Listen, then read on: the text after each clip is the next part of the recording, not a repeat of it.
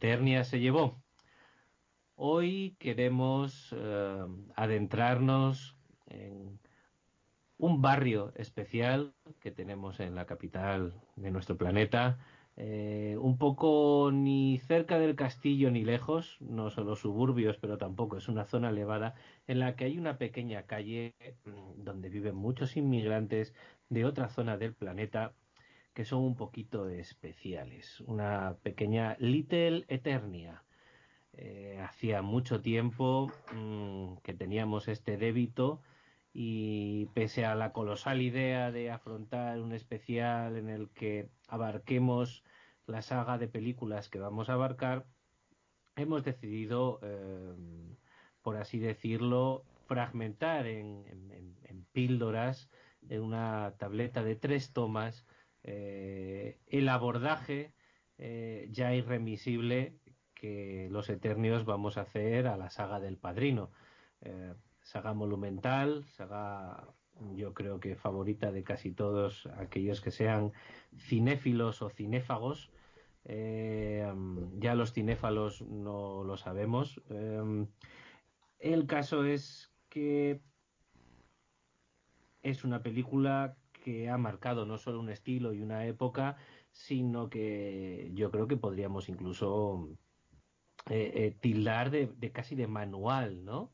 de, manual de cinematografía eh, que si en una clase de, dirección de cine eh, quieres dar una asignatura puedes ir utilizando de ejemplo prácticamente todo lo que ves en esta película y claro eso es, eh, a la hora de analizarlo algo muy difícil para un humilde un humilde ternio de tercera como, como es un servidor, como es Jarvis McNulty, y para eso tenemos aquí a Necrom Vega Hola Necrom. Buongiorno, buonasera, cosa fai? Y, al primo Vega. El primo Vega, parezco el tontito. Oye, estaba yo pensando que eh, en, este barrio nuestro de Eternia, ¿quién sería el don? ¿Sería don, don Skeletor o, cómo iría el tema? Sí, sería Don Skeletor y He-Man sería su hijo, ¿no? Yo creo, una cosita, una cosita así. Pero escúchame, Vega, eh, dentro de esta saga no puedes decir parezco el tontito, tienes que decir soy el hijo mayor, soy muy listo y merezco respeto. Eh, ya aviso a los oyentes que eh, se me van a salir muchas citas durante estos especiales. Pero bueno, chicos, centrémonos, centrémonos un poquito. Em, ¿Con qué edad, cuándo y qué impresión os causó esta película? Vamos a empezar por lo fuerte. Vega, ya que estamos contigo. Hosti, pues creo, creo, no, no me acuerdo. creo que fue, creo que fue en la adolescencia y en la adolescencia, mm, yo qué sé, tendría yo, bueno, diría el instituto, está claro, ¿sabes? Ese momento en el que te empiezas a abrir al cine eh, y, y, bueno, claro, o sea, siempre, esto es como en la música, yo creo que lo he dicho alguna vez aquí, siempre teníamos al amigo, el amigo friki que te dejaba unas cintas en, el, en, clase, o unas cintas, unos CDs cuando llegó el caso, o lo que sea. Y cuando empiezas a ver cine o empiezas a tal, es como, wow, pues la mejor película de tal es el, Padrino. Y el otro, y, siempre había uno por ahí que te decía, la mejor película es Ciudadano Kane, ¿la has visto? No, no la he visto. te callas. Y luego siempre había un tío, porque todos tenemos un amigo que está flipado con los mafiosos. ¿Sabes? Que le mola el rollo mafioso. Pero el rollo mafioso no el chandalero, ¿sabes? Sino el rollo mafioso de traje, de traje y, corbata y tal. Y, y tengo que reconocer que a mí me flipó. Me flipó. No le saqué todo el juego que, ni le saco de mayor, ni le saco cada vez que la veo. Pero, pero tengo que reconocer que me, que me encantó. Y creo recordar de lo poco que me acuerdo, que solo vi la primera. No, no vi, no vi ni la segunda ni la tercera, ni siquiera del tirón, ¿sabes? Y, luego me acuerdo, esto sí que lo tengo más vívido, que, em, que, que durante un tiempo, no sé si os acordáis, el típico pack del padrino que era una caja negra, ¿sabes? Eh, ese era como el, el, el objeto de deseo de, todo el barrio, ¿sabes? Era como, joder, pues cuando yo pueda tal, me voy a comprar el pack del padrino de la caja negra, este, era, se llamaba así, el pack del padrino de la caja negra, ¿no? Que vienen las tres películas y la hostia, y cuesta una pasta, una pasta que no sé, no sé lo que era por aquel entonces, ¿no? Pero, y posiblemente fuera en VHS, no, no sé yo, sí, sí.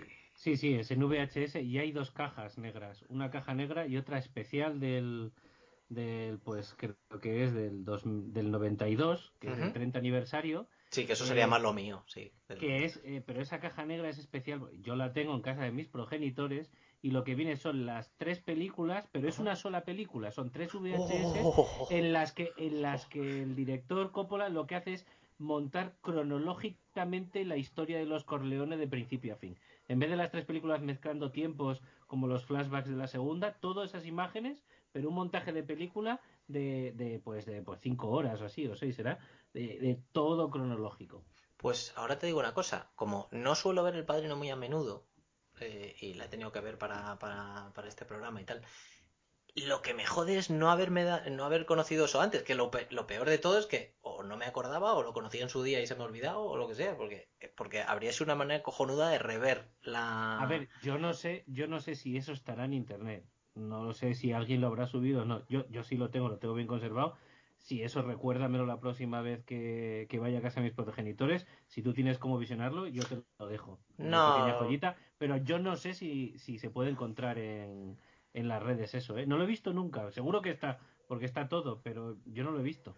Pues en cuanto tenga un hueco, posiblemente más, cuando ponga el mute más. lo busco. Es más, quiero recordar, quiero recordar, porque es cierto que eso es VHS, entonces sí es cierto que yo hace muchísimo que esa versión no la veo. Claro. Es más, creo que todas las o gran parte de las escenas eh, eliminadas que los montajes en DVD nuevos aparecen en un DVD aparte están montadas cronológicas, solo que no están dobladas. Creo recordar que sí también. Pues yo ya te digo, voy a buscarlo porque lo que me jode ahora es que tengo muy, muy, muy fresca la, la primera y claro, me va a ser un poco más rollo. Pero aún así a lo mejor pico, ¿sabes? Siempre puedo pasarlo para adelante, ¿sabes? Y no hay problema, pero vamos, me acabas de picar.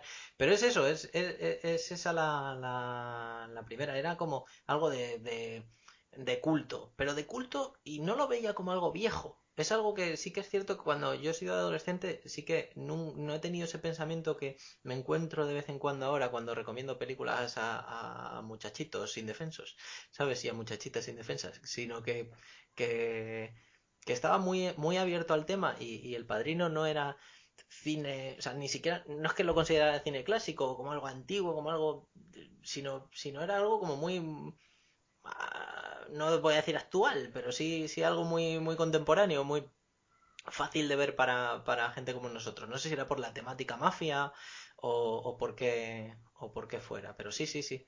Fue un gran impacto para mi cultura cinéfila, es cierto. Bueno, vamos a ver a qué edad moza eh, se acercó Necrom al padrino. Necrom.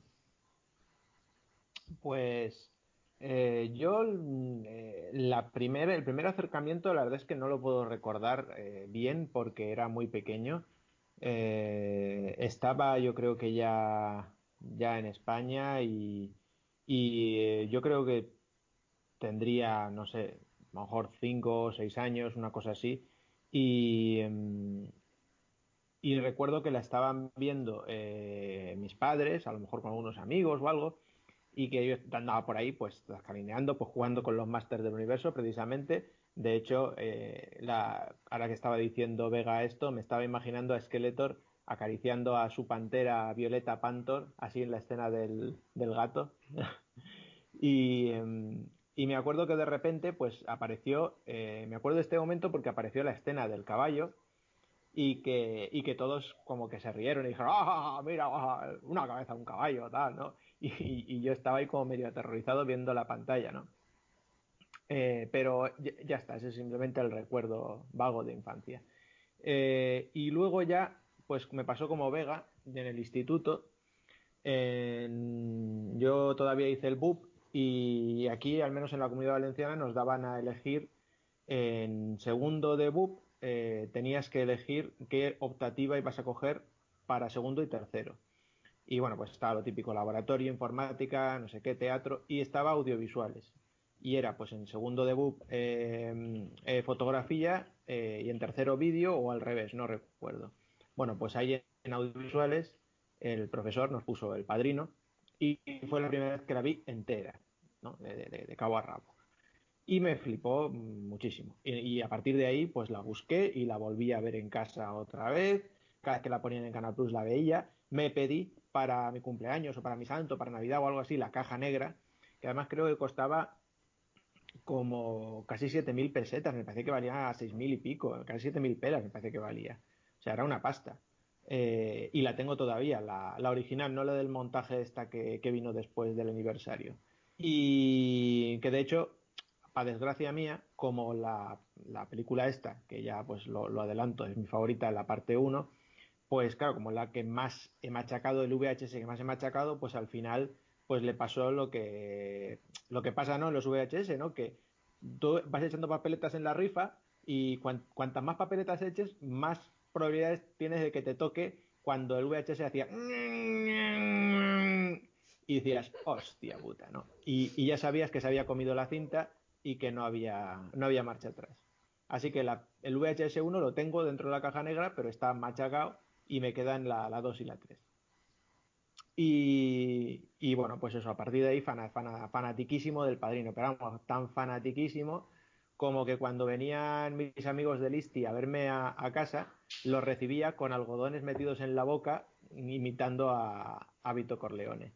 Eh, o sea que tremendo fan de, del padrino y, y, de todo, y además de más todavía, si cabe, de esta primera parte.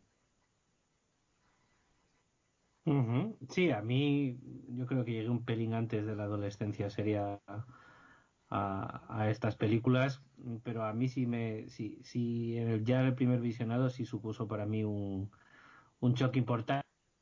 En una época en la que sí que me estaba acercando a todo tipo de cine. Ya, ya se había convertido en, eh, en algo más que un hobby ocasional. Y, la verdad es que sí me impactó, no si ya por la violencia, no, porque bueno, en esa época ya, bueno, pues tus ojos no, no eran los mismos que los que podrían haber sido un adolescente de 1972, evidentemente, pero sí la factura, los personajes, eh, el intrincado eh, que existía con la realidad, eh, el libro de Mario Puzo, que fue lo siguiente que hice nada más nada más caer en, la, en, en, en ver la primera la primera película de la saga. Y, y, claro eso a, mí sí me sí me supuso algo algo, importante como un, un, baremo con el que ser capaz mmm, de discernir luego qué clase de película estaba viendo y qué tipos de película veía, cuáles me gustaban más menos y cuáles estaban mejores hechas o no y cuáles me gustaban incluso directamente por no estar mal hechas. Una especie de, piedra roseta para mí que en parte sigue siéndolo y que, que, que bueno, que sin duda, sin duda, sin duda odiando los tops eh, sí, claro que estaría en mi top 3 y en mi top 2 y en mi top 1 segura, seguramente. La siguiente pregunta que tengo para vosotros es, y ojo, que no estoy diciendo cuál os gustaría ser, pero sí cuál es vuestro personaje favorito de esta película. Venga. Hostia puta. Bueno, pregunta. Es que Aquí es, di es difícil quien, quien, escapa. Yo sería uno de los uno de los dos amigos de la escopeta en Sicilia, ¿sabes? Sobre el que repite las cosas. A ver, siempre siempre me ha gustado. Eh, Corleone no me ha gustado. Vito no me, no me, no me ha gustado. Eh, eh, Sony es demasiado impulsivo, no me va tampoco. Yo soy muy Tom Hagen, soy, soy, soy muy consigliere, soy más hasta cierto punto, ¿vale? Eh, soy más calmado, soy más tal, me, me gusta aconsejar a la gente, eh, intento, intento ver la, digamos, la big picture de, del tema, alejarme un poco del problema y verlo, aunque me caliento con facilidad. Eh, me gusta mucho ese personaje. Siempre me han gustado, en, históricamente en todo lo que he visto de, de, mafiosos, bien sea mafiosos más, más modernos y, y mafiosos más antiguos, siempre es un es una mm, figura que me ha gustado mucho. Eh, y, no puedo evitar fijarme mucho en él. Michael me gusta mogollón, pero es un poco mainstream, ¿sabes? Es decir, que te, te gusta Michael. Pero Michael también tiene cosillas que, que, que, ah, que me chirrían, que no, que no, que no me, que no me gustan demasiado. Eh, pero sí, yo creo que me quedaría con, con, con el consigliere. ¿Y tú, Necrom? Hombre, eh, a nivel a nivel desarrollo, a nivel mítico, a nivel película, y, incluso si me apuras a nivel eh, quién me gustaría ser, mi ídolo sigue siendo Vito Corleone. Mm, por, por integridad dentro de lo que de lo que es la mafia, por eh, afinidad, mm, eh, tema familiar, etcétera, amistad, por todo, me quedo con, con Vito Corleone. Si, si habláramos de, de tema eh, cinematográfico, es decir, de, de interpretación, mm, o si habláramos de... Sí, si habláramos de interpretación, mm, me costaría más, me costaría más, porque no quiero decir que Marlon Brando lo haga mal, ni mucho menos en el papel de, de Vito Corleone, pero hay dos personajes que, que con el tiempo me han ido, me han ido ganando más y más y más, y son eh, Sony, James Caan como Sony, y prácticamente a nivel número uno, y, esto lo puedo copiar y pegar para las siguientes películas, eh, Talia Shire como Connie. Me parece, mm, ya lo he dicho antes en algún programa de Eternia, pero me parece brutal. Eh, esta, esta incorporación de enchufe familiar eh, puntual me parece que es una de las, de las joyas más grandes que, que tiene el padrino, la saga en general. Pero, pero bueno, ya digo que si, si es eh, el personaje por el cual te, te podrías cambiar, pues yo sería Vito Corleone.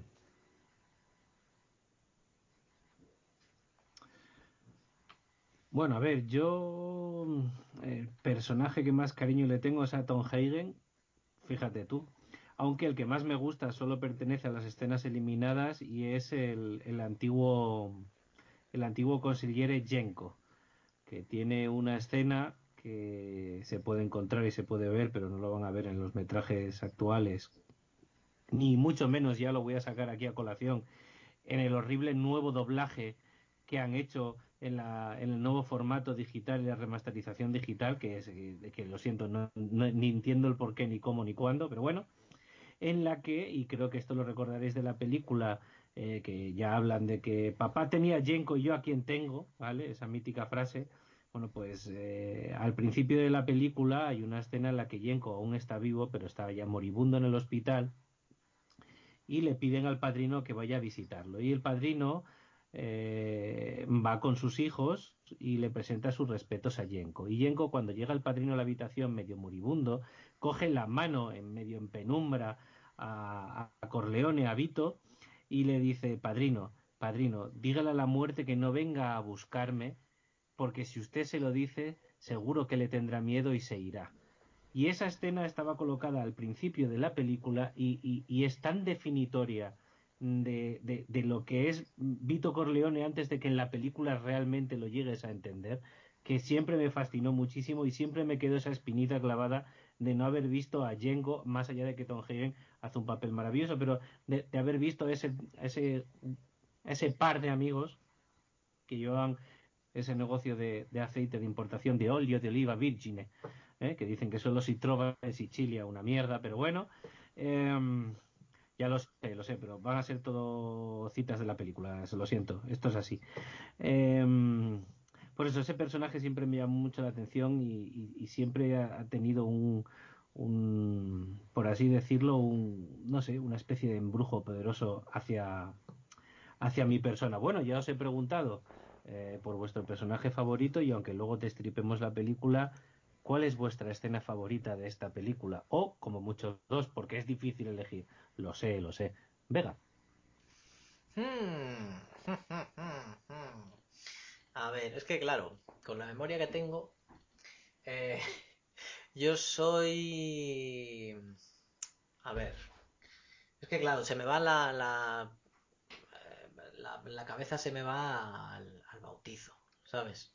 Eh, porque además es una escena que hemos visto mucho eh, repetida en, el formato de escena, lo hemos visto repetida en, en otras películas.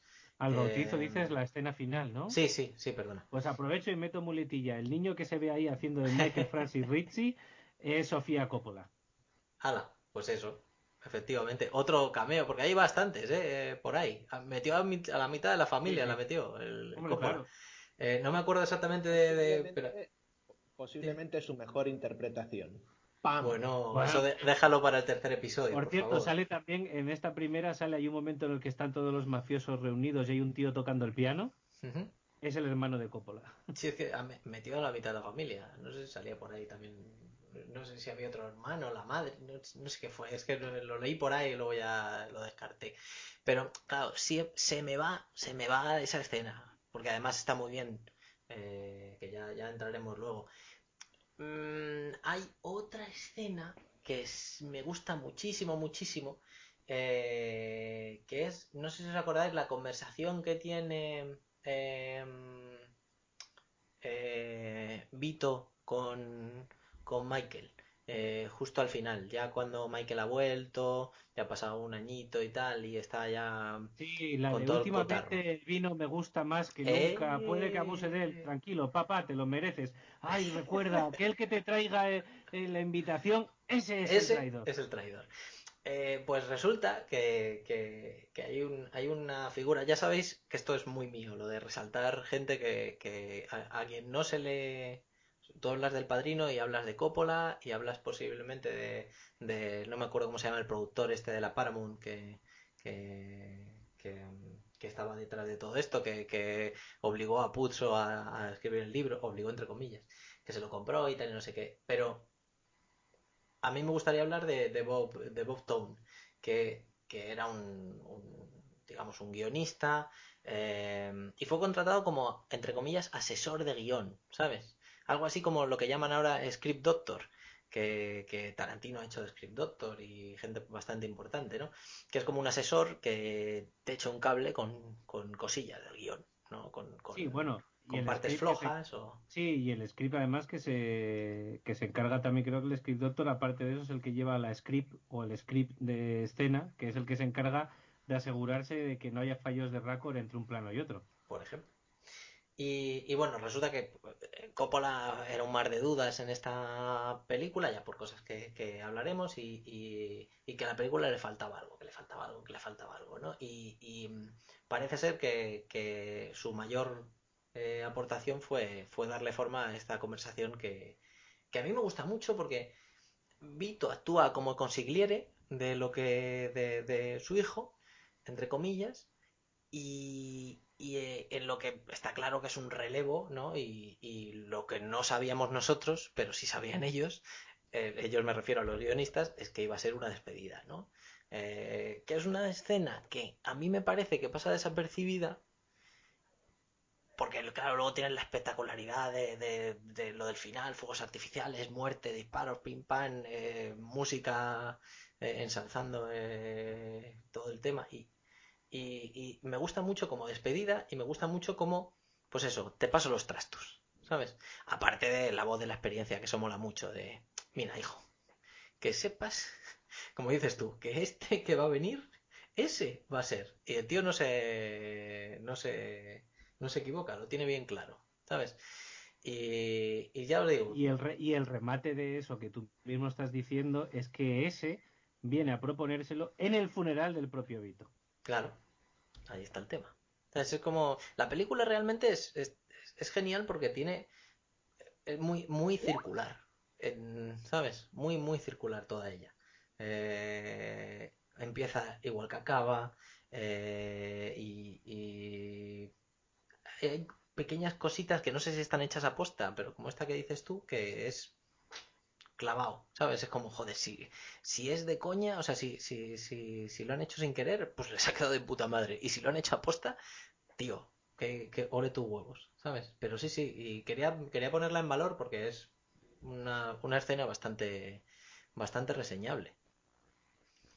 Sí, sí, si te sirve, si te sirve de algo, eh, a mí me cuesta mucho elegir una escena, pero creo que las dos que, que, que más me gustan, la primera por definitoria en sí de todo y además comienzo de película, eh, es la de Bonasera hablando de, de lo que le pasó a su hija de ese fundido en negro con la voz de Bonasera y luego ese primerísimo plano americano que se va ampliando hasta que te presenta toda la sala y toda la escena, ese yo creo en América, América hizo mi fortuna, creo que define muy mucho a los personajes y a la idiosincrasia de, los personajes que se quieren retratar ahí.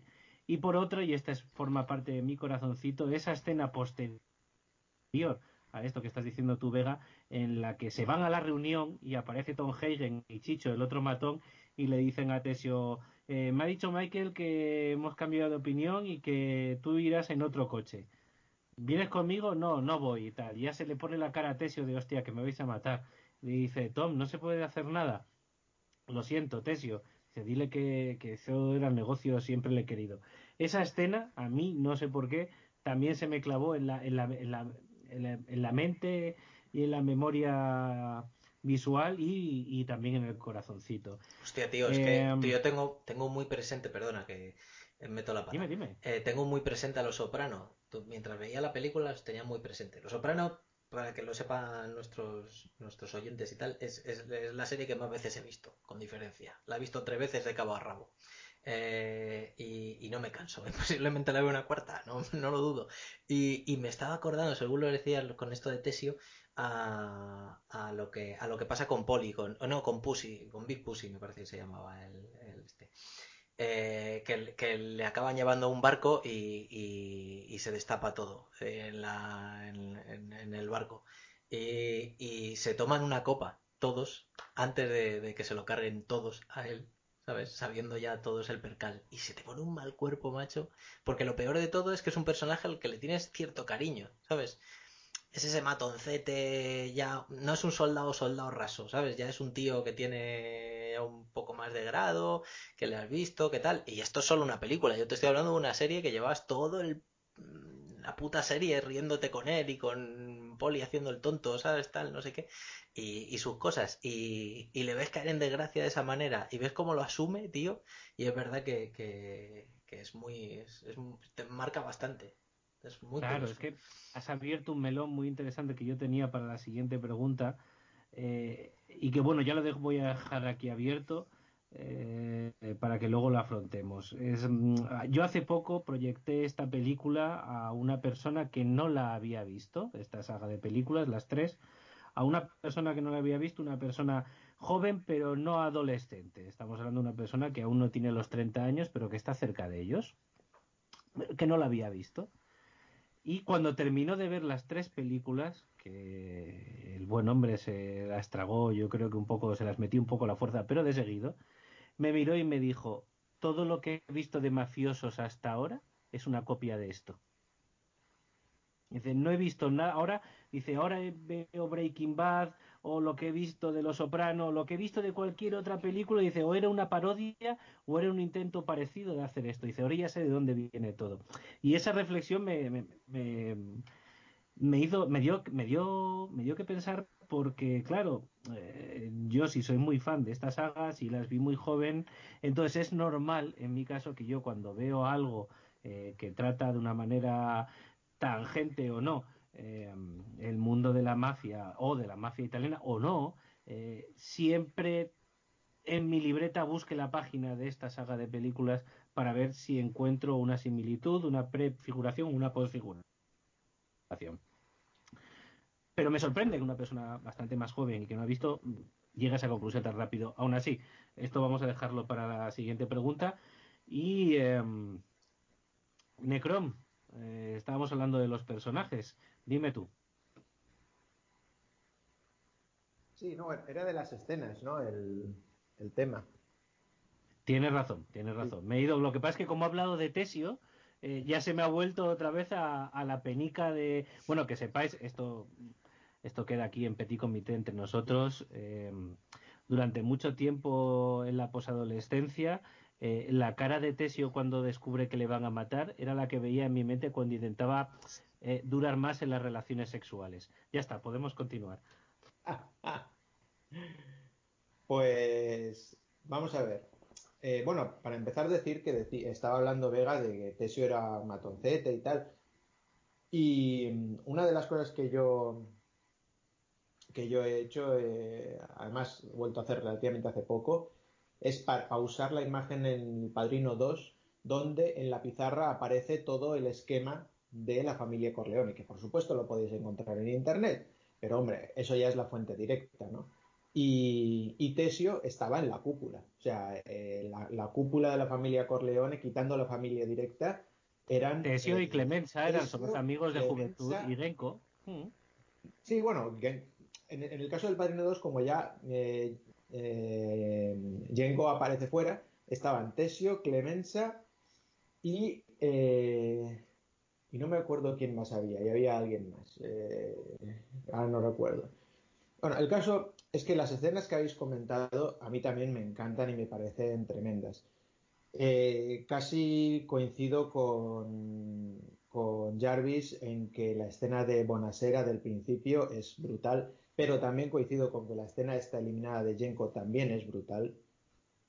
Y, es que me quedaría con, esas, me quedaría, si ya no, hablamos de escena, sino de historia, digamos, la historia de, de Waltz eh, me, parece, me, encanta, me encanta de, cabo a rabo, eh, tremenda. Y, y, es que hay tantas escenas, la escena del vino que también has mencionado, y Bonasera para mí que copa eh, dos de las grandísimas escenas de la película, porque si hablamos de escena de interpretación cinematográfica, a mí también se colaría precisamente cuando llevan el cadáver de Sony a, Bonasera y, y, lo descubre Vito Corleone y para mí tiene una de las mejores muecas de dolor de toda la historia del cine que es cuando tiene esa mueca de, dolor tan trágico y dice, fíjate lo que han hecho con mi hijo.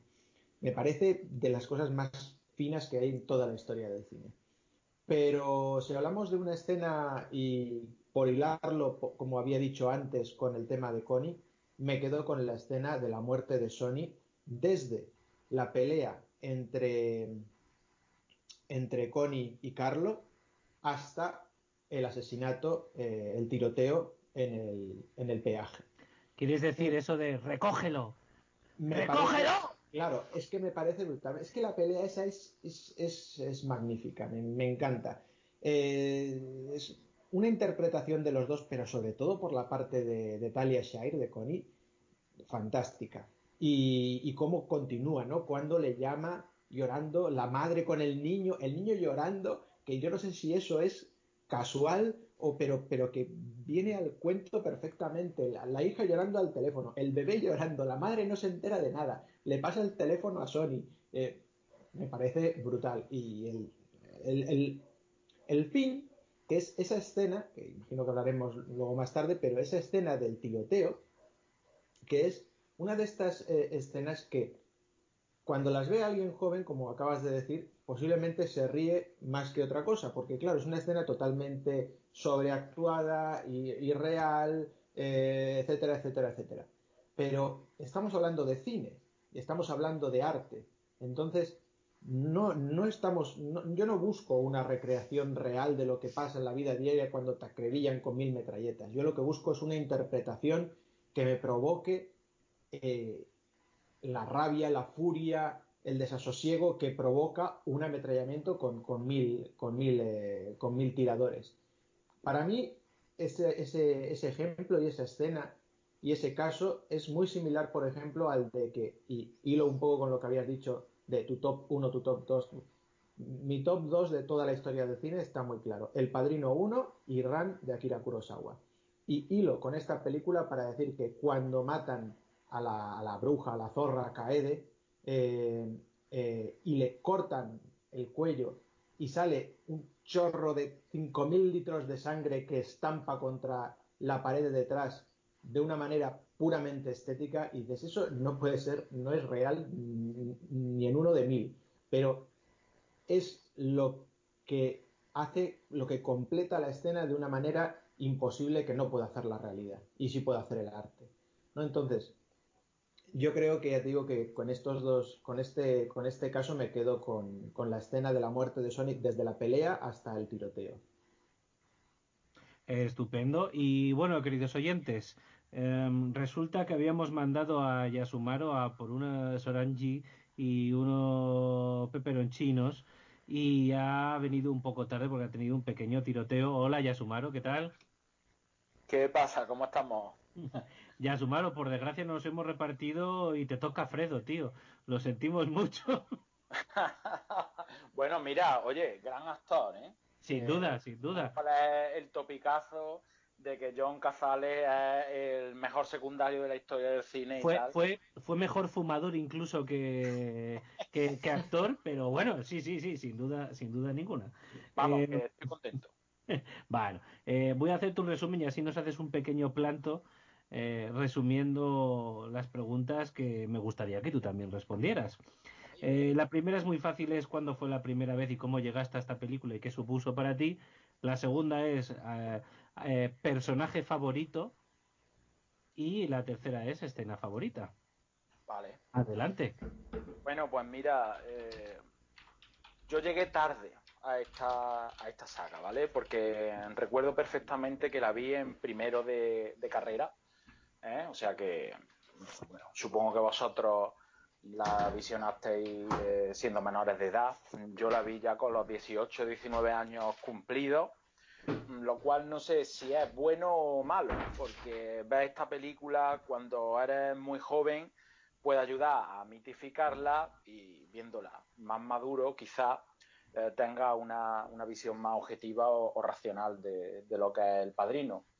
No obstante, vamos, para mí rápidamente eh, fue uno de los grandes hitos de, la historia del cine y una referencia ineludible eh, para el género de mafiosos que tanto éxito ha tenido en los años posteriores, tanto en formato cine, ya hemos visto lo que ha hecho Scorsese, lo que hizo Brian De Palma, las series ahora como Gomorra, en fin.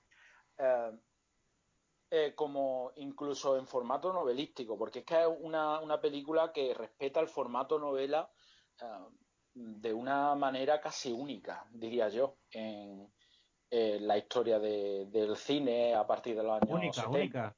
De hecho, de hecho, de hecho, hay un hay un documental por ahí en el que se ve una escena en lo que lo que hace para eh, crear el primer guion de la película Coppola es que como que embute el libro dentro de un libro más grande. Es decir, coge el libro de Mario Puzo y las, las hojas las amplía por los lados para poder hacer acotaciones de guion alrededor de las hojas, que es maravilloso. Claro. Entonces, si el libro es bueno, la película, si la haces así, tiene que ser cojonuda. Es que no hay. Sí, se nota perfectamente. Um, así es que sí, yo la vi relativamente tarde, pero igualmente tuvo, tuvo mucho impacto en mí. Creo que la segunda pregunta era personaje favorito, ¿verdad? Eso es, eh, personaje favorito. Mm, Ojo, no confundir con quién te gustaría ser, sino personaje favorito. Sí, sí, sí, vale. Eh, bueno, pues aquí me tengo que quedar con, eh, Michael Corleone. Porque, bien, yo no soy muy de Al Pacino, nunca he creído que fuera el actor inmenso que nos han vendido desde, desde Hollywood, desde las opiniones más populares, pero yo sí creo que aquí está a la altura de las circunstancias, eh, sobre todo porque se puede apreciar una evolución muy evidente en el personaje. Empieza siendo un, chaval ternito, recién salido de, West Point, como quien dice, bueno, ha venido de la guerra mundial, creo, pero igualmente era un teniente eh, que no la veía venir, era alguien que apenas sabía nada de, cómo, de cómo funcionaba su, familia Bueno, y esto va cambiando de una manera creíble, verosímil, hasta que llega a ser el mamoncete eh, que, es en la segunda y eh, hasta que llega a ser el viejecito arrepentido que busca la redención en la tercera. Por eso, por, esos cambios en la personalidad, eh, por esos cambios en las emociones, yo creo que Michael Corleone es el personaje del padrino, si bien está rodeado de otros personajes muy bien escritos y muy notables, eh, quien no se acuerda de, Marlon Brando en la primera escena de la película, eso es una maravilla, eh, sigo quedándome con, con Al Pacino. Y la escena, pues voy un poco en, la línea y me voy a quedar con la muerte de Solocho eh, de la primera parte. ¿eh? Porque yo sí creo que ahí el personaje de Michael da un salto cualitativo. Antes he dicho que era como una especie de pardillo y que va evolucionando hasta ser alguien duro, mm, cruel, sabedor de cómo funciona la cosa nostra. Y yo creo que aquí es donde está ese resorte. O sea, con la muerte de Solocho, eh, que además es una escena extraordinaria. Eh, es una escena extraordinaria, la de muerte de Solocho y McCluskey, pero porque además el grafismo, la imagen, la iconografía que tiene está basada en un asesinato real de la mafia en Nueva York y si buscas las fotos es que encuentras el mismo restaurante con el mismo mantel, con el mismo suelo, con el mismo todo. Es decir, tiene tal impregnado esa escena, la, realidad del momento. Es que es, que es real y, además eh, consigue transmitir los nervios ¿eh? que, está sufriendo ahí Michael Corleone. Y bueno, la posibilidad de que algo salga mal, eh, bien la tensión que hay en los mismos diálogos en fin, eh, es una escena magistral que eh, viene a, reciclar un poco algunos argumentos del cine negro, incluso introduciendo elementos del western. Y, si yo tuviera que quedarme con una, me, quedo con, esa escena, con la muerte de, de Solocho de la primera entrega. Pues estupendo, creo que hemos completado un poquito este introito de preguntas, sensaciones e ideas en general sobre la película. Y yo creo, chicos, que podemos pasar a um, destripar un poquito el cast, eh, etcétera, etcétera, etcétera. Hombre, yo creo que no hace falta repasar mucha Francis Ford Coppola, eh, pero también lo abro a vuestra, vuestra propia disquisición.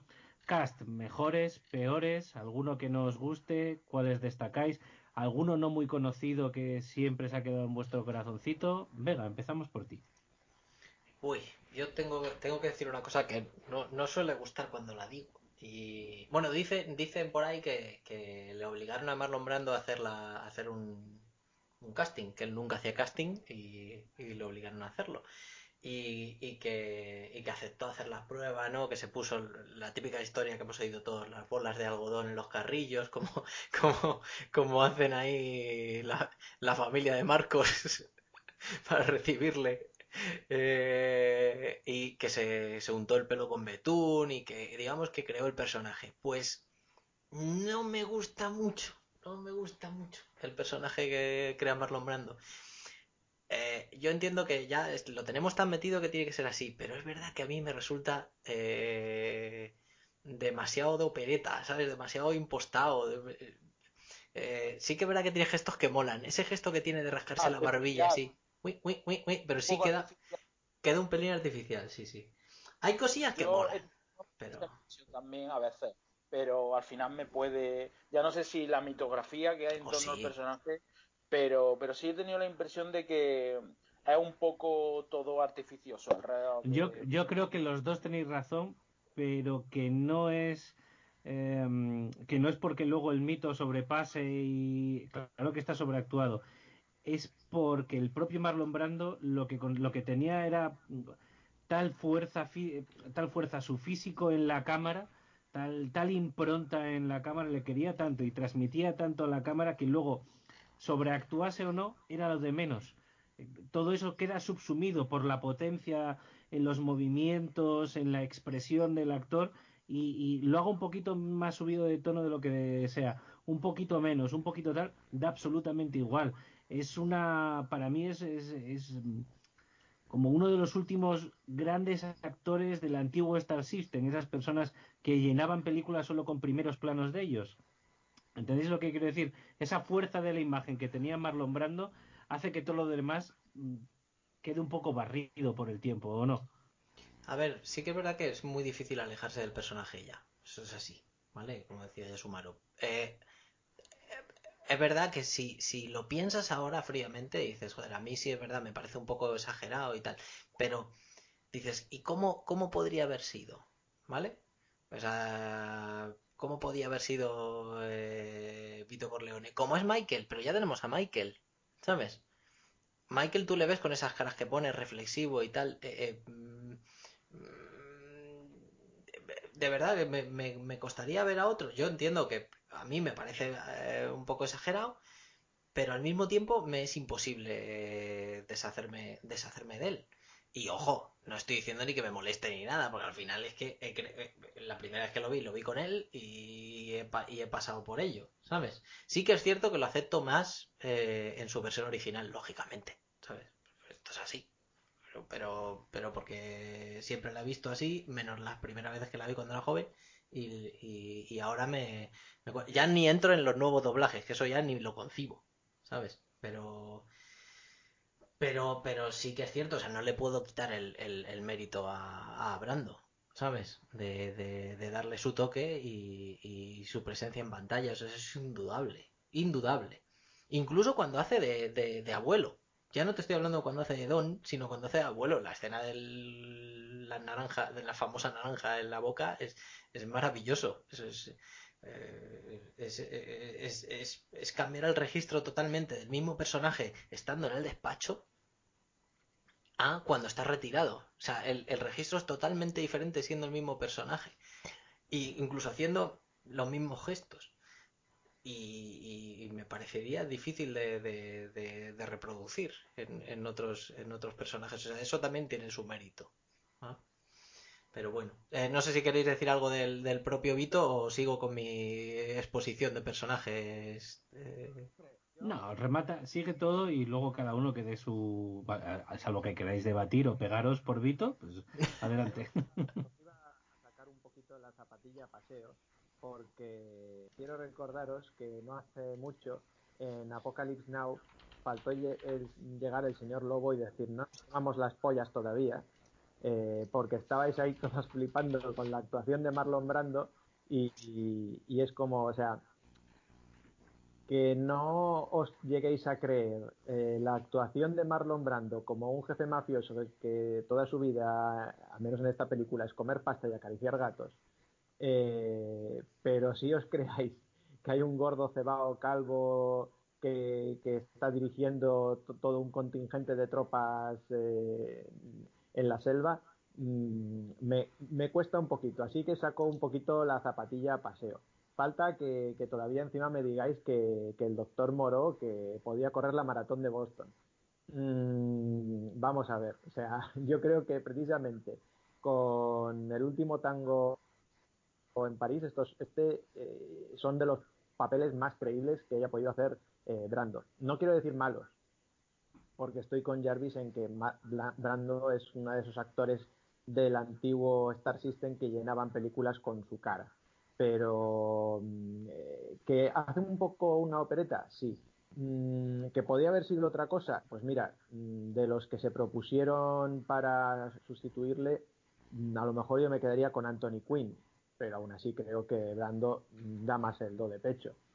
Pero vamos, simplemente quería sacar un poquito la zapatilla paseo porque estuvisteis ahí relamiendo unos a los otros, haciendo el trenecito con Brando, haciendo de, del general en Apocalypse Now y, ahora hay críticas y, y no.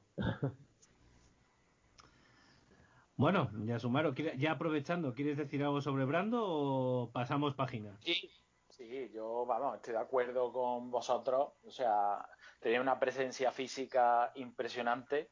Incluso ya en su propia decadencia seguía siendo imponente.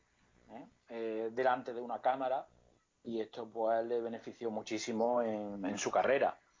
yo de todas formas, el hecho de que piense de que no fuera un personaje realista o tuviera digamos que una apariencia verosímil en el padrino mm, no quiere decir que sea algo malo, ¿eh? ni muchísimo menos, mm, al revés. De hecho, es un sello característico, es algo distinto, singular. Y a mí no me molesta eh, en absoluto. No obstante, mm, los papeles de, de Apocalypse Now y, y, de Vito Corleone son absolutamente distintos. No era más prácticamente una, una colaboración, que no fue tal porque se le pagó una pasta, pero el, metraje en el que intervenía era mínimo y aquí sí tiene un peso eh, bastante importante mm, eh, en la primera película, ¿no? hasta, hasta su muerte. Pero vamos, que no se confunda, que el hecho de que digamos, eh, estuviera un poquito sobreactuado, para mí no redunda negativamente, ni muchísimo menos en el personaje ni en la peli. Vamos, eso por descontado.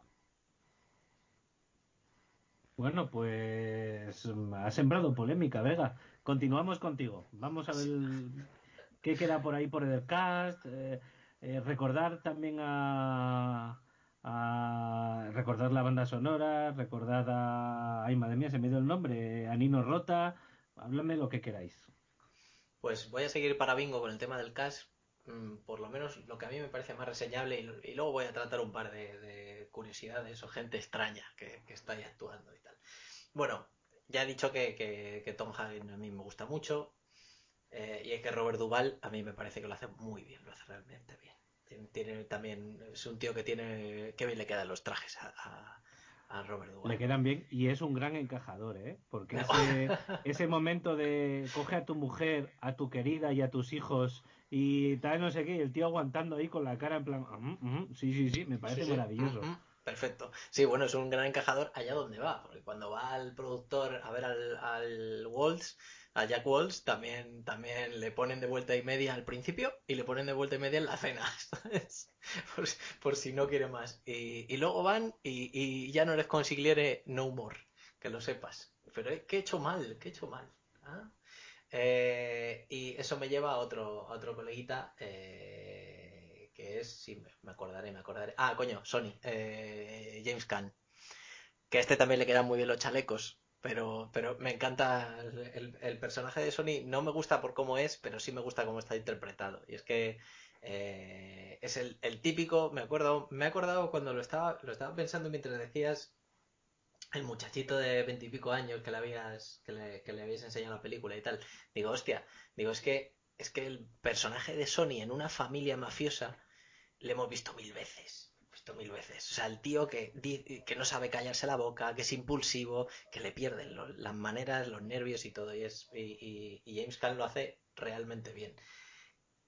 Como ha dicho eh, Necron, pues oye, le, ametrallan y a lo mejor debería haberse caído mucho antes, pero coño, a ver, eh, si queremos es como esto es como en otras películas. Si queremos ciencia de verdad, pues nos vamos a un museo o nos vemos un documental.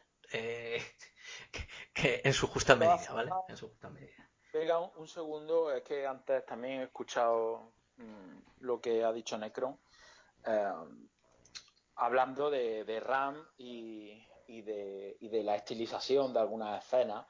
Eh, yo creo eh, que la muerte de la mujer, de, la bruja, digamos, entre comillas, en, en RAM, buscaba ser muy exagerada, ¿no? Como recurso estético. Sin embargo, no tengo tan claro que la interpretación de Jay Khan eh, con Sony buscase ser de la forma que acabó siendo. Eh, a ver si me explico. No sé si estuvo, si consiguió su objetivo o si se quedó a medio camino, eh, en fin. Lo que, lo que sí tengo claro es que Akira Kurosawa consiguió ¿eh? que la escena de, la muerte de, la mujer fuera tal cual, él imaginó. Pero aquí no, no tanto. De hecho, hay algunas escenas que incluso se ven muy exageradas. Me acuerdo cuando le da la paliza al marido de, de Connie, ¿vale? Eh, incluso ahí hay momentos que me saca mucho la escena porque se ve perfectamente como el tío golpea al aire. Eso puede ser un error incluso de... pero eso es un error más de dirección. Es dirección, Claro, un error de dirección, pero mm, está relacionado con, Sony y pierde credibilidad el personaje. Yo no, yo no lo sé, ¿eh? Ha sembrado una duda en mí que, que, mantendré la próxima vez que, que revisite la película, que más o menos una vez al año lo hago. Pero lo que sí te puedo asegurar es que hubo un esfuerzo muy grande eh, del actor eh, por cambiar el, su estilo de actuación y de personaje que normalmente representabas. Eh, puedes verte el mayor éxito que tenía que tenía hasta entonces era James Caan era El Dorado de Howard Hawks en el 67, poco tiempo antes de esta película. Y hace de, de, chico joven guapete para que las americanas medias se flipen con él mientras sus padres ven una peli de vaqueros. ¿Vale? Por otro lado, por favor, es, es, es uno de mis westerns favoritos. Mm, pero el, el esfuerzo que hace James Caan por adaptarse a un físico y a un personaje diferente, e, eso sí está. Ahora, mm, el debate de si lo consigo o no, pues me lo ha sembrado ya Sumaro y le echaré otro vistacito porque nunca me lo había planteado así. Pues sí, a ver, a ver, a ver qué tal. Con todo y ello vuelvo a decir, el personaje me cuadra perfectamente ¿eh? ¿Eh? y además necesario y sentó una dinámica que hemos observado en fisiones de este tipo, sin ir más lejos en la parte 3, ¿eh? porque el personaje de Andy García no viene a ser sino una especie de remedo de Sony Corleone. Así es que, vamos, la presencia de Sony, pues, está, está ahí, ¿eh? y es indudable. Pues Vega, vuelves a tener la palabra. Sigo para bingo. Voy a, voy a eh, meter la patita yo. Venga, adelante. Esto se anima. Eh, yo, vamos a ver. Eh, eh, concuerdo con Yasumaro en alguna de estas cosas que ha dicho. Por ejemplo, también al hablar de, esta pelea, es bien cierto que, queda totalmente artificiosa. Mm, si bien el, tiroteo, pues ahí puedes decir, efectivamente, ¿lo ha conseguido o no? O mm, de cara al director, como, como también ha dicho Jarvis, ¿no? De cara al actor en que puede que el actor se le haya ido de las manos y haya sobreactuado, también es posible. Yo aún así creo que la escena cumple. Es verdad que, bueno, si las ponemos equiparables con la de Ran, prefiero la de Ran en este caso, pero, pero yo creo que cumple. Ahora bien, la escena de la pelea, es verdad que, si os fijáis, eh, todos los golpes son al aire y el momento más, digamos, terrible de la pelea, que es cuando le estampa el cubo de basura eh, supuestamente en la cabeza, en realidad lo hace contra la barandilla de metal que está debajo de, él. Lo, único que... entonces, todo eso es cierto. Lo que tiene de bueno esa escena es que eh, en ningún momento aminora la marcha James Caan según va yendo hacia él, pegándole y haciendo de todo. Es decir, que pega al aire y le estampa el, cubo ese de metal, el cubo de, metal lo estampa de verdad y lo apoya de verdad eh, contra la barandilla. Es decir, que si el otro no hubiera agachado la cabeza, se la habría abierto. Entonces, ese, es el mérito que tiene la pelea. Pero totalmente de acuerdo con que eso podría haber sido muy mejorable. Pero la capacidad para mí de, plasmar esa situación de James Caan no es tanto en la vorágine de, lo que es la violencia física, sino cuando recibe la llamada y se muerde los nudillos que parece que se vaya a arrancar un pedazo de carne y acto seguido eh, cuando, cuando recibe a, Connie y ella le dice pero por favor no hagas nada y él coge y le dice no qué piensas que, voy a dejar eh, voy a dejarte voy a dejarte viuda con el niño y no sé qué entonces eh, me parece, en ese sentido me parece muy, muy, eh, muy alabable su, actuación. Pero, por otro lado, como digo, concuerdo, concuerdo con, con Yasumaro en estas cosas. Y nada más que, decir, me parece un personaje genial. Y, ah, una cosita, que la podría decir en plan post, postprograma, pero bueno, ya que ha salido, pues la digo ya. Em, muy recomendable para quien le guste esta película jugar al, videojuego de PlayStation 2 del Padrino.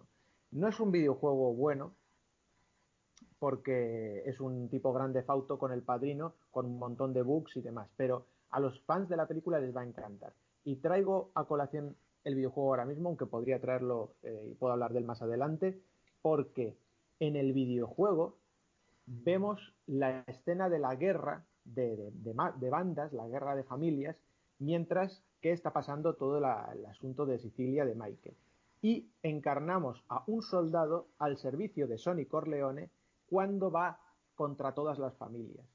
Y, aunque la, calidad gráfica no es muy buena, es fantástico ver a Sonny Corleone, porque además para este videojuego contaron con los actores originales para el doblaje, y eso es fantástico ver a, James Caan pues repitiendo esa escena que solo tiene en la película, ¿no? De badabim, badabum, badabim, badabam. Yo quiero, quiero a exijo a Solozzo y si no, la guerra. Pues eso en el videojuego lo ves constantemente cuando te llama y te dice, ven aquí, vamos a ir por, a por los Tatalia y vamos a hacer bidibim, badabam. Entramos y tal y cual. Y siempre hay uno, no, Sony, tranquilo. No, no, no, aquí hay que entrar dando caña, no sé qué sea. Que es, eh, para el que le guste el personaje de Sony, tiene que jugar al juego solo para ver mmm, todo este desenlace que, como digo, además, pues lo interpreta James Caan. Así que ole en eso. Y también, antes se me quedó en el tintero una cosa cuando estaba hablando Jarvis y lo, y lo quiero recalcar y todas las veces que haga falta, porque es que tenía toda la razón Jarvis y creo que es algo importantísimo que sepa todo el mundo que escuche este programa. No os acerquéis ni con un palo a las versiones dobladas al castellano posteriores, creo que es a 2012. Es que es terrible. Esta película la podéis ver en versión original y es fantástica, pero si la queréis ver en versión doblada al castellano, mmm, también es fantástica si tomáis la versión antigua. Es más, eh, la versión doblada al castellano, los actores hablan mejor italiano que en la versión original. Y hablan mejor y más italiano porque incluso hay partes de la versión original que hablan en inglés, mientras que en la versión doblada al castellano utilizan más frases en italiano. O sea que ahí, ahí dejo el asunto. Pues eh, la verdad, eh, sí que es verdad que, que, que, la pelea es un poco chusta, sobre todo cuando cae al suelo el tío y le pega una patada, eso es que, que fatal, que le da la vuelta de una patada. Eso la pelea horrible. queda mejor en Pero... Los Simpson, cuando lo hace Mark Simpson, ¿no? ¿Lo recordáis? no. No, pero me estaba acordando pues en, de, de Padre de Familia con el pollo. Pues en Los Simpson hay un homenaje a esta escena, buscarla porque es gloria bendita. Pues resulta que, que, lo que me gusta de la pelea es sobre todo el principio que es como voy a por ti, voy ciego y te voy a dar con lo que tenga a mano. Cuando coge la, la parte de arriba del cubo de basura y le empieza a dar y dices tú, pero qué mierda es esta. Pero es verdad que eso, eso sí mola. El, el te voy a dar con lo que haya, sin ton ni son. Por cierto, la, el, el, el, actor que es Gianni Russo es el único actor del reparto que realmente fue mafioso y trabajó como correo para la mafia. Ahora te contaré una historia, porque no es el único en realidad. Chan, chan, chan. Oh.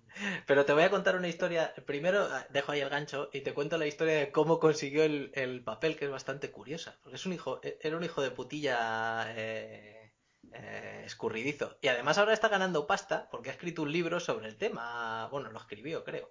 Algo así como de Hollywood Godfather o algo así. Y el tío se le ve muy con un moreno muy de solarium, ¿sabes? Una chaqueta con una camisa abierta así blanca, sí, o sea, es, muy Estoy viendo fotos, es como un actor porno de los sí. 90 jubilado. Sí, sí, sí. Y, y con fundas en los dientes, todo esto muy, muy así, ¿no? Muy de Florida, muy de veranear en Florida. Y, y por lo visto grabó una prueba de, de para el casting de, de, Michael, Sony y, y Carlos, ¿no? Y, resulta que amablemente le contestaron que solo estaban buscando actores profesionales. y resulta que este buen hombre eh, trabajó de correillo y tal, no, como, como decías tú, eh, eh, no, no trabajó de mafioso mafioso, pero sí siempre había estado involucrado, ¿no? Pululaba por ahí, no estaba dentro, pero tal. Y por aquel entonces, eh, Joe Colombo había creado la Liga Antidifamación Italiana o algo así, ¿no? Y cuando salió el libro de Puzo, eh, pues, pues dijo, joder, voy a, manifestarme y tal. Y fue como, lo utilizó como, como decir, mira, están mostrando eh, que todos los italoamericanos somos unos mafiosos y tal. Que curiosamente, eh, él se quejaba y se manifestaba, ¿no? Frente al edificio de la FBI siendo un gángster, ¿sabes? Y era, era, era, eh, eh, por lo que dice Gianni Russo, era, era toda una locura, ¿no? Y dice que aprovechó la situación eh, para hacer de intermediario entre la Paramount, los Colombo y, bueno, los Colombo en realidad a través de la Liga de Antidifamación Italiana, ¿no? Entonces negoció un trato permitirían rodar la película en el propio Nueva York, que eso fue también un, condicionante, porque querían rodar en exteriores, en, bueno, en, localizaciones reales de Little Italy. Y dijo, vale, pues esto, y en contraposición, en contraprestación, perdón, eh, me vais a dejar rodar como Michael, Sony o Carlo. ¿Cuál le dieron? Pues el menos, el menos gordo, digamos, entre comillas, que era el de, el de Carlo. Y eh, a cambio también la liga se lleva su parte, que era tener el control de todos los eventos eh, de, estreno en, cada ciudad y conseguir dinero de las premiers y cosas así. Y, así consiguió el papel el, colega. Y ahora os hablaré del realmente eh, ojo, segundo... Ojo, Vega. Cuenta. Em, estoy viendo aquí un poco la filmografía de Gianni Russo y me cago en la puta, que sale en Mario Bros. Cuidado, eh, cuidado. No era de Luigi, ¿no? No, no, de Scapelli. No, pero sí, sí, sale en Mario Bros. No os digo más. Bueno, hombre, la liga, la liga de derechos. El gordo, o sea, este, en Koyak, este ha salido absolutamente desde el padrino. No ha dejado de trabajar un puto año el cabrón, ¿eh? Y como, como, como decíamos, siempre haciendo de italiano, ¿verdad? pero, pero que sale en striptease la... no jodas, ¿sí? ¿sí? Sí, que sí, que sí, que sí. en hora punta 2, o sea, en Sea Biscuit más allá de la leyenda, cuidado, ¿eh? Biscuit. O sea, yo estoy, estoy alucinando aquí, vamos. Madre mía, pues cuidado con Sea Biscuit, a ver, a ver cómo acababa la cabeza del pobre caballo. en fin, bueno, y os voy a contar la historia mucho más divertida, entre comillas, bueno, es corta, no, os preocupéis, del que hace del amigo Luca Brasi, que con esa pinta, eh, pues no podía ser trigo limpio, y es Lenny Montana. Eh, no, no, no he apuntado su nombre real, pero algo me dice que Lenny Montana no va a ser su nombre de bautizo. Eh, resulta que era el guardaespaldas de un representante de, adivinar, la Liga de Derechos eh, Antidifamación Italoamericana, eh, whatever, ¿no? Lenny Pasaforo. Lenny Pasaforo, pero bueno, por lo menos conservó el nombre, no el apellido, ¿sabes? Pero Montana queda súper bien, tío. Y resulta que también trabajaba, por extensión, si trabajaba para la Liga, trabajaba para la familia Colombo. ¡Chan, chan! Eh, este tío que había sido antes, eh, antes de ser ahí eh, guardaespaldas y tal, había tenido una, carrera bastante interesante como, como, luchador de wrestling, pues era de barrio bajo, imagino, o a lo mejor de tal. se encargaba, bueno, se encargaba no, cuidaba al que había ido para que eh, no se, bueno, corroborara que no se decía la palabra mafia en la película, que era una de estas cosas que habían acordado eh, previamente eh, con, la, con propiamente dicha mafia, que nadie me escuche, para que se pudiera rodar con seguridad, entre comillas, la película, ¿no? Y Coppola vio la pinta, vio su porte, la altura, esa, esa pinta de tal, y no dudó para utilizarlo como Luca Brasi. Lo curioso de todo esto es que eh, en la primera escena, cuando aparece eh, yendo a, saludar a, Vito y, Vito no le hace mucha gracia, el tío estaba muy, muy, muy nervioso porque le imponía mucho eh, Marlon Brando y era un gran fan. Y, algo me dice que el nerviosismo que tenía Lenny Montana en la primera escena es, auténtico. Así que nada, daba un poco de miedo rodar esta película, las cosas como son, pero bueno. Ahí, ahí lo dejo. Bueno, no está mal. Yo voy a hacer una mención, una mención a John McCluskey, al, personaje de John McCluskey que, bueno, está interpretado por Sterling Sterling Hayden, que es un tío que sin, sin que tú digas que ni mucho ni para aquí ni para allá, pues bueno, pues es un hombre que ha rodado con Coppola y que ha rodado dos o tres películas con Stanley Kubrick. No sé si recordáis en Teléfono Rojo volamos hacia Moscú el, el militar que está con Peter Sellers, el americano, el que se vuelve loco y que empieza a preguntarle si se preocupa por sus fluidos corporales. Ahí tenéis a Sterling Handing. Eh, y, por supuesto, una persona que me parece muy importante para el cine americano eh, de los años 70 y 80, que es Gordon Willis, que es el director de fotografía de esta película y que ha sido el director de fotografía de Coppola y de Woody Allen, en películas pues eh, como Manhattan o Annie Hall y toda la saga del Padrino. Creo que ya solo con nombrar eso queda muy claro la importancia y el trabajo de este hombre que me parece absolutamente alucinante. Eh, Necrom, te dejo que toques otros personajes, que hay muchos por ahí, entre ellos tu favorita Connie, ¿no?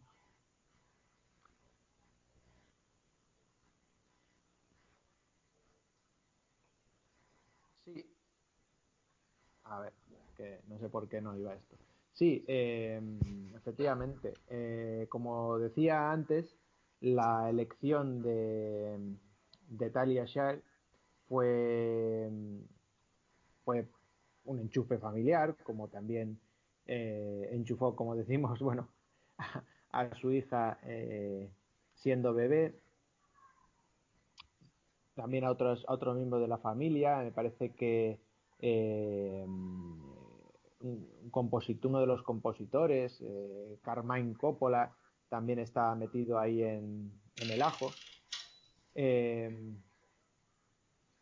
decir que, que, bueno, que Talia Shire, Shire obviamente es el apellido de casada, su nombre era Estalia Rose Coppola, pero bueno, eh, por ejemplo, para hablando de este personaje, es lo que decía, que aparece ahí como un enchufe familiar, pero mmm, da un do de pecho tremendo y crea para mí uno de los personajes mmm, no, no, digamos más capitales o más eh, importantes de cara a lo que es la saga y la historia o, el mito del padrino, sino eh, ya de cara a lo puramente mmm, dramático, cinematográfico, etcétera, me parece, como digo, un, una perla muy fina, tanto en esta película como en la siguiente, como en la siguiente.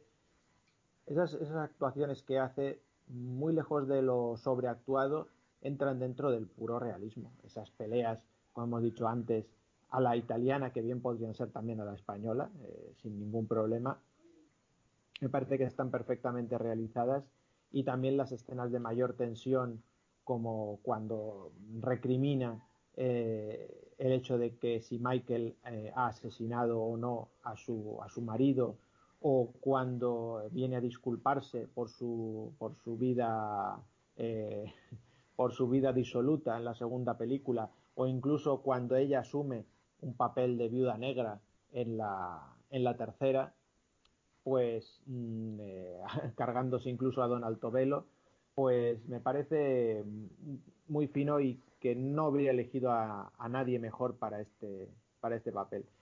Respecto a otros papeles, la verdad es que poco que decir. Eh, si nos vamos a, a lo mejor personajes más secundarios, quizás, pero yo creo que todo, todo el elenco, todo el cast de esta película, como hemos dicho antes cuando hablábamos de Vito, puede que haya hubiera otras personas que lo hubieran hecho igual de bien eh, o, o, mejor, pero donde tienes algo perfecto, ¿para qué buscarla? Donde tienes un 10, ¿para qué buscar otro 10? ¿no? Quiero decir, ya tienes el máximo, para mí el caso de esta película es el máximo, entonces ¿para qué buscar otro 10? No, no pasará con otras películas del Padrino cuando hablemos, ahí sí que a lo mejor os puedo decir, pues mira, para este eh, no ha quedado un 10 por culpa de este. Si hubieran buscado a otro, pero para mí como hay un 10 en cuanto al cast del Padrino 1, no tengo nada que decir. Comentar que para el papel de Michael se había barajado precisamente a, Robert De Niro y finalmente no se eligió y me parece fantástico por el simple hecho de que el papel que hace Robert De Niro en la segunda película es magistral y me parece que ejemplifica perfectamente a lo que a quien es Vito Corleone. Así que como digo, no tengo no tengo más que añadir, me parece todo todo perfectísimo. Eh, incluso personajes, entre comillas, secundarios, como puede ser Moe Green eh, en Las Vegas, parece fantástico. Waltz, también maravilloso. McCluskey no digo nada porque ya lo ha traído Jarvis a colación.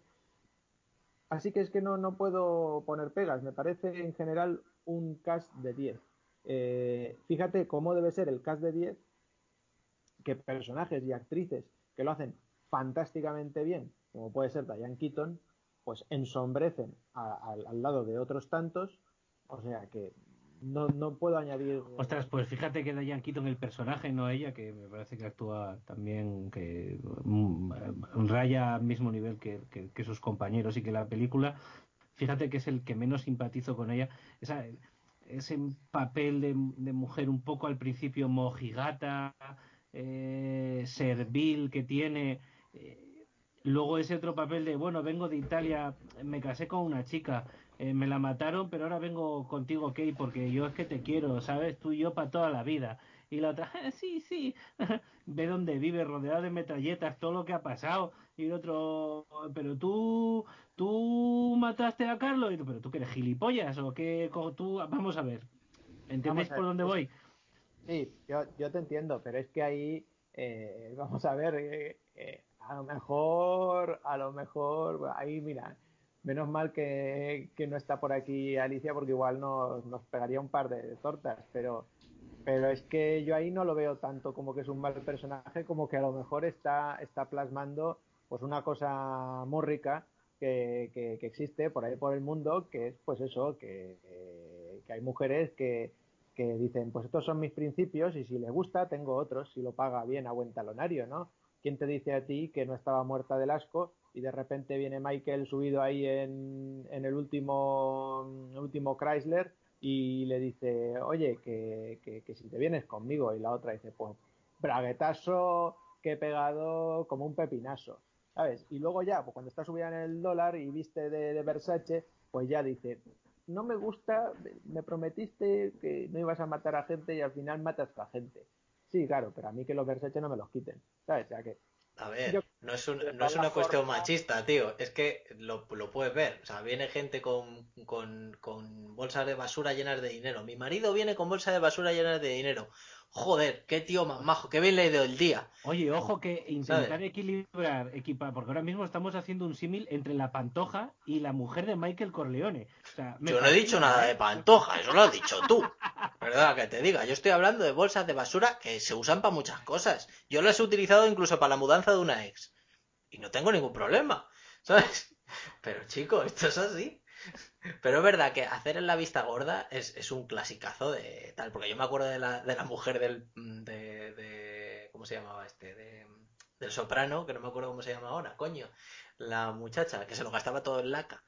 Y, y, y, era como, y era como, tía, pero si es que sabes a lo que se dedica tu, tu marido. Lo que pasa es que si no se habla de ello, ¿sabes? Pues no, no pasa nada.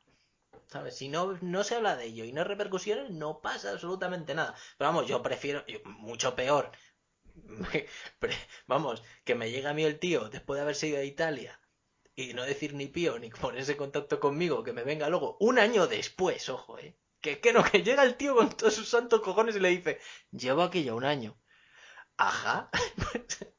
Pues encantado de conocerle. Si quieres, como mucho, nos tomamos un café y me cuentas que tal te va la vida. Pero vamos, no me jodas, tío. O sea, que me traca. Pero sí, sí, lo de la vista gorda está muy al día. Sí, sí. Y además, la realidad supera la ficción, vamos, seguro. Lo que decía antes, que, a ver, eh, Diane Keaton me parece que actúa bien. Y es verdad que el personaje se ha sabido al principio porque es una pusilánime de mierda pero sirve mucho en contraste para ver la evolución de, Michael que decía, porque ella permanece igual, es decir, siendo una pardilla, mucho más tiempo que él, hay un desfase, y en ese desfase es cuando surge la confrontación, sin embargo ella, bueno, y esto supongo que lo trataremos cuando hablemos de la segunda parte, evoluciona como personaje también bastante, y se hace una mujer dura, que incluso es capaz de plantarle cara a su marido tranquilamente. Eh, y en la tercera también.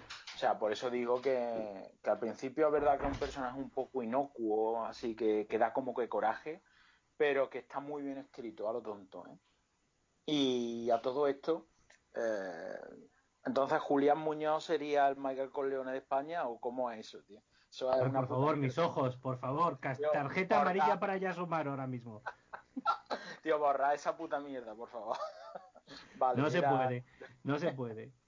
Eh, ahora castiga un segundito, me vas a escuchar y luego te queda el turno para rematar el cast. ¿Te parece Yasumaro? Porque quería, quería comentar un, em, un detallito. Bueno, aparte de que me ha suscitado el hecho que me.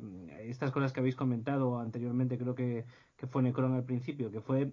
Ha nombrado varios personajes que tienen personajes en la vida real y que creo que también ayuda mucho a la película a tener un cuerpo y una estructura eh, pues mucho más reales. Todo el mundo sabe que Johnny Fontana es, es eh, Frank Sinatra, en fin, hay varios personajes ahí que Moe Green eh, es, es Baxi, en fin, todo el mundo sabe que hay personajes ahí sustintos que son, que son reales y que creo que, creo que aportan mucho, mucho a la película. Y es que, claro, al hablar de Frank Sinatra, eh, he recordado que el actor, ¿cómo se llama? Richard Conte, que es el que hace de Barsini, el malo, ¿de acuerdo? Ya que estamos hablando de los actores, fijaos cómo lo hilo, ¿eh? Impresionante. Hoy estoy, hoy estoy impresionante. Em, y sin abuela. Bueno, en fin, a lo que voy, que Barsini, eh, Richard Conte, era amigo íntimo eh, como actor de, de, Frank Sinatra, que además murió solo dos años después de, o tres de, rodar la película. Eh, fue el primero que amochó, eh, era tan amigo que salió con Frank Sinatra en una de las películas que luego se han hecho tan famosas, que es em, eh, La cuadrilla de los once, de la que ya conocemos que existen las versiones de Ocean's Eleven, Ocean's 12, etc, etc, etc, y que es un personaje que a mí me gusta mucho como malo. Dice muy poco, pero lo que hace lo hace bien. Yasumaro, tienes total libertad. Bueno, pues hago uso de ella y como en realidad ya se ha hablado mucho y bien, pues prácticamente de todo el cast, a mí me gustaría lanzar una pregunta al aire, una reflexión, y es si eh, Francis Ford Coppola, como director, tuvo una influencia artística o directamente fue alguien que hizo su tarea de encargo y Santa Pascua. Porque eso es algo que yo siempre me he cuestionado del director de, del Padrino, de Drácula, entre otras muchas. Que es un tío muy ecléctico, ha tocado muchos palos, pero no le termino de ver unos estilemas que mm, le otorguen una sintonía a toda su filmografía, sino que más bien es capaz de cumplir dirigiendo perfectamente, de crear universos y, y respetar esas cosmogonías pero eh, como director no noto que, tenga, digamos, marca de agua. ¿Sabes? Que es algo que yo busco mucho en el, en el tema de los directores. Estoy pensando que ni 10 años antes de, del Padrino rodó Demencia 13, una, una película de terror que era ya trasnochada, deudora del cine de, de, terror de la serie B de los 50. Y, y que bueno, y que después ha hecho películas bizarrísimas como eh, Peggy Sue se casó, Jack, eh, etcétera. Entonces quería preguntaros un poco esto, a ver vosotros qué pensáis sobre, sobre el director, su influencia en El Padrino y, su capacidad para influir en su obra a lo largo de, de toda su filmografía. Bueno, pues a ver, venga, empiezo yo si queréis. A ver, mm, comparto contigo ciertas cosas en, em, de una manera total. Vamos a ver, sí es cierto que Coppola ha tocado muchísimos palos y creo que una de las razones en sí de que no se le vea esa marca de agua que tú buscas es la amplitud de palos. Es decir, es tan difícil buscar similitudes, líneas de estilo, eh, con narraciones tan diferentes y de las que, al ser un hombre que tiene una vasta cultura literaria y cinematográfica, ha escogido dentro de esa biblioteca personal eh, de imágenes y de textos para cada una de las películas totalmente diferentes una de otra, lo que le interesaba, que ahí es donde resulta difícil encontrar eh, ese lexema eh, que, que pueda articular todo el discurso de su carrera. Sin embargo, creo que eso es una trampa que nos ponemos a nosotros mismos, porque en realidad eso es el problema y la solución. Ese es su lexema. Su lexema es que todo su conocimiento y todas sus capacidades están volcadas al servicio de la historia que está contando y de cómo la quiere contar.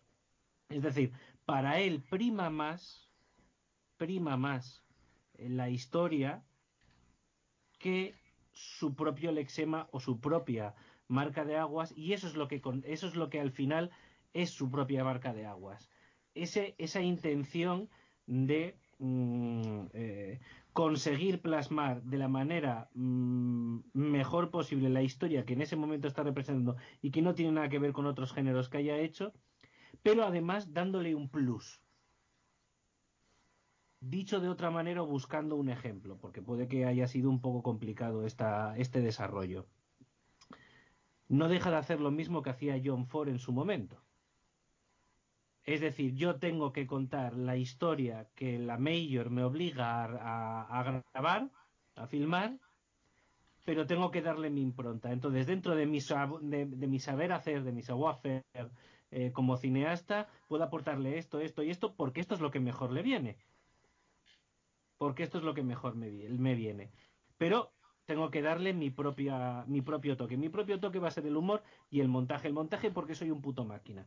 Y el humor porque si lo corto muy cortito no, no se van ni a enterar. Si lo monto muy cortito todos los planos no se van ni a enterar que lo voy a meter. ¿Vale? La diferencia es que Ford, el pobre hombre solo le hacían el 90% de las veces hacer la misma película una y otra vez. Pero el concepto, creo que la marca de agua que yo sí le veo a Coppola no está en las películas entre sí, que son muy diferentes, sino en esa intención y esos recursos que sí utiliza. Mm, no lo sé.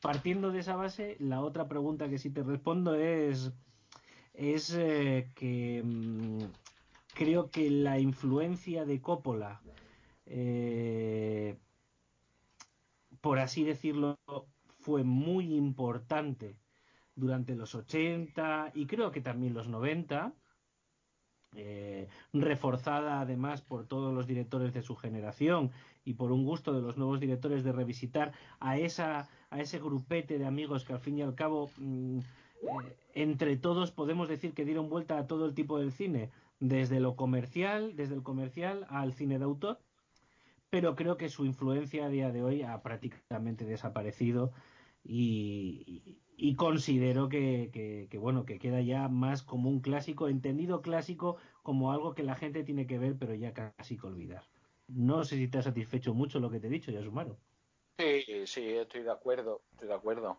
Eh, pero es algo a mí que siempre me ha perturbado un poco me ha llamado la atención me ha dejado inquieto. Como el director de la saga del Padrino de Drácula de Bram Stoker o de Apocalypse Now pues mm, no ha tenido una manera de plasmar su sensibilidad a través de los fotogramas eh, de una manera tangible. Puede que haya, pues eso, algo intangible que, la una y estoy eh, muy de acuerdo con lo que con lo que has dicho. Bueno, pues vamos a ver si Necrom creo que quería matizar o también satisfacer esa curiosidad tuya. Y si quieres, Necrom, una vez satisfecho, abordamos ya eh, la película en típico resumen nuestro y le sacamos un poquito de jugo y te lo dejamos ya el micrófono abierto y libre para ti. Muy bien, pues yo nada, lo que iba a decir es muy cortito, que es eh, ante la pregunta de Yasumaro, mm, yo respondo sí, eh, porque yo, fíjate que antes he dicho, para mí el top 1 eh, de la historia del cine lo comparten Ran de Kurosawa y El Padrino de Coppola. Pero el top 1 de directores de la historia del cine no es el mismo caso. Y me ocurre como a Yasumaro, que me falta esa marca de agua, ¿no? En Coppola. Eh, sí que la puedo encontrar en otros directores, que además hemos traído aquí varias veces, véase Kubrick, por ejemplo, pero en Coppola me cuesta de encontrar, mientras que en el otro que he mencionado en Kurosawa es muy fácil. Dicho esto, Sin embargo, estoy de acuerdo con lo que has expresado Jarvis y, me, parece una respuesta muy satisfactoria y que te deja pensando en que, bueno, pues sí, efectivamente así es el, asunto ese. Pero yo, en, eh, como respuesta primera, esto me pasaba igual que a Yasumaro. Bien, pues em, como comentábamos, micrófono en off, bueno, pues la división de tres partes de esta película creo que no puede ser otra que la traída por el personaje de Michael Corleone. Nos guste más o menos, pensemos que hay otros personajes eh, más importantes en la trama, en la historia o en la actuación, pero eh, es Michael el hilo conductor de, esta película y digamos de las tres películas. Pero hablando de esta película, eh, creo que podemos empezar en, dividirlo en Michael en Estados Unidos, Michael en Sicilia, Michael vuelve a Estados Unidos.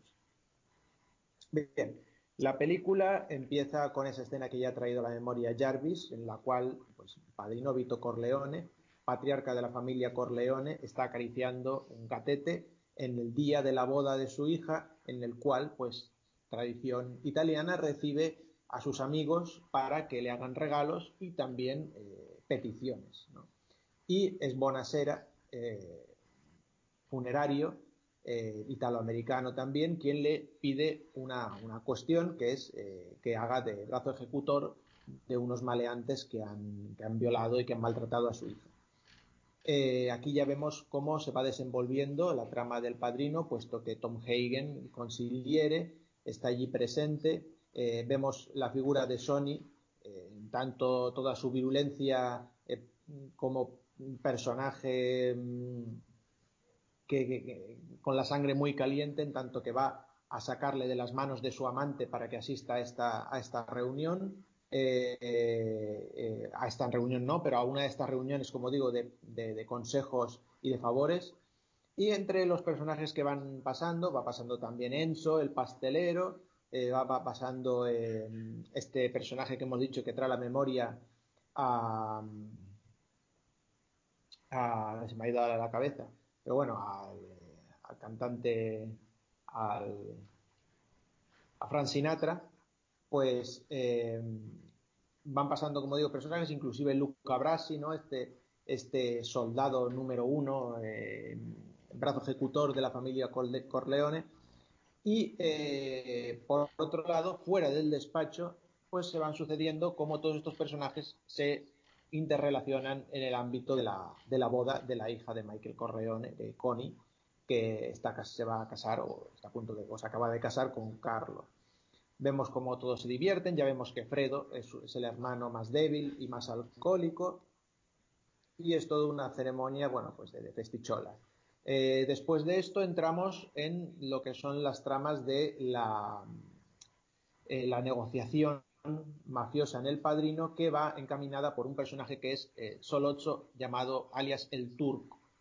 Eh, un personaje que viene diciendo que tiene unas plantaciones de, droga, la cual puede pues distribuir y pide un, dinero para iniciar esta distribución y luego pues la protección política y judicial y policial de una de estas familias mafiosas. Acude a los Corleone, en secreto acude a los Tatalia, eh, algo que es descubierto inmediatamente por, los Corleone, pero acude sobre todo a los Corleone porque no olvidemos los Corleone, y esto es muy importante, tienen eh, el poder de la protección eh, de los jueces y de los políticos de Nueva York.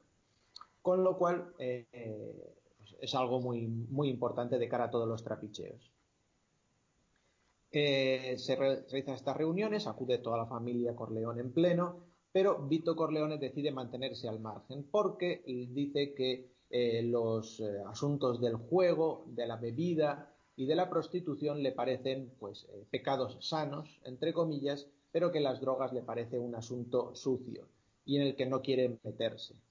Esta negación es tomada de mala manera por el turco y se inicia una serie de eh, una guerra contra la familia Corleone del turco apoyada por diferentes familias, entre ellas principalmente los Tatalia y veremos más tarde eh, también se descubrirá la participación de los Barcini, Cuneo y Stracchi. Em, en esta guerra que se va a llevar a cabo contra los Corleone. Vito Corleone es cazado al salir de la oficina, eh, el gran patriarca es tiroteado y queda en el hospital. Mm, consiguen salvarle la vida y consiguen salvarle una segunda vez la vida cuando Michael impide que le maten estando en coma en el hospital.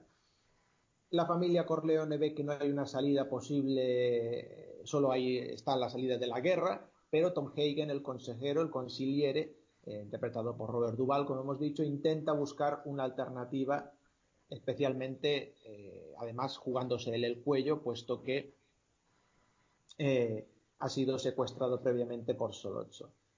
Luca Brasi también es asesinado por Soloso en los Tatalia y es en el punto en el que Michael interviene diciendo que él ofrece una solución que es matar él directamente a Solozzo e incluso al capitán de la policía de Nueva York, eh, McCluskey, cosa que nadie había hecho jamás y es algo que le recriminan.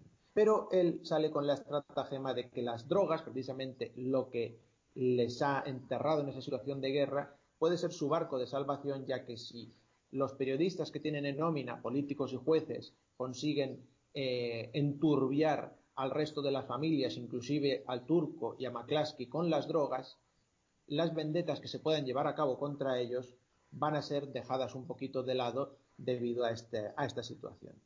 Así lo hacen y Michael eh, pues ejerce un papel de ejecutor mm, eh, quedando con McCluskey, con Solocho en un restaurante, entre comillas, para eh, establecer una rendición, pero sin embargo lo que hará pues será mediante una estratagema de tener que Clemenza esconda una pistola en la cisterna del baño, pues pegarle un tiro en la cabeza a los dos y zanjar el asunto y poner eh, tierra, no agua de por medio, irse, eh, huir a Sicilia mientras que se produce en Nueva York lo que llaman la guerra de las bandas. Eh, Clemenza lo dice bien claro, esto sirve para quemar la mala sangre, pasa una vez cada cinco años, se matan entre todos ellos y luego pues aquí paz y luego gloria.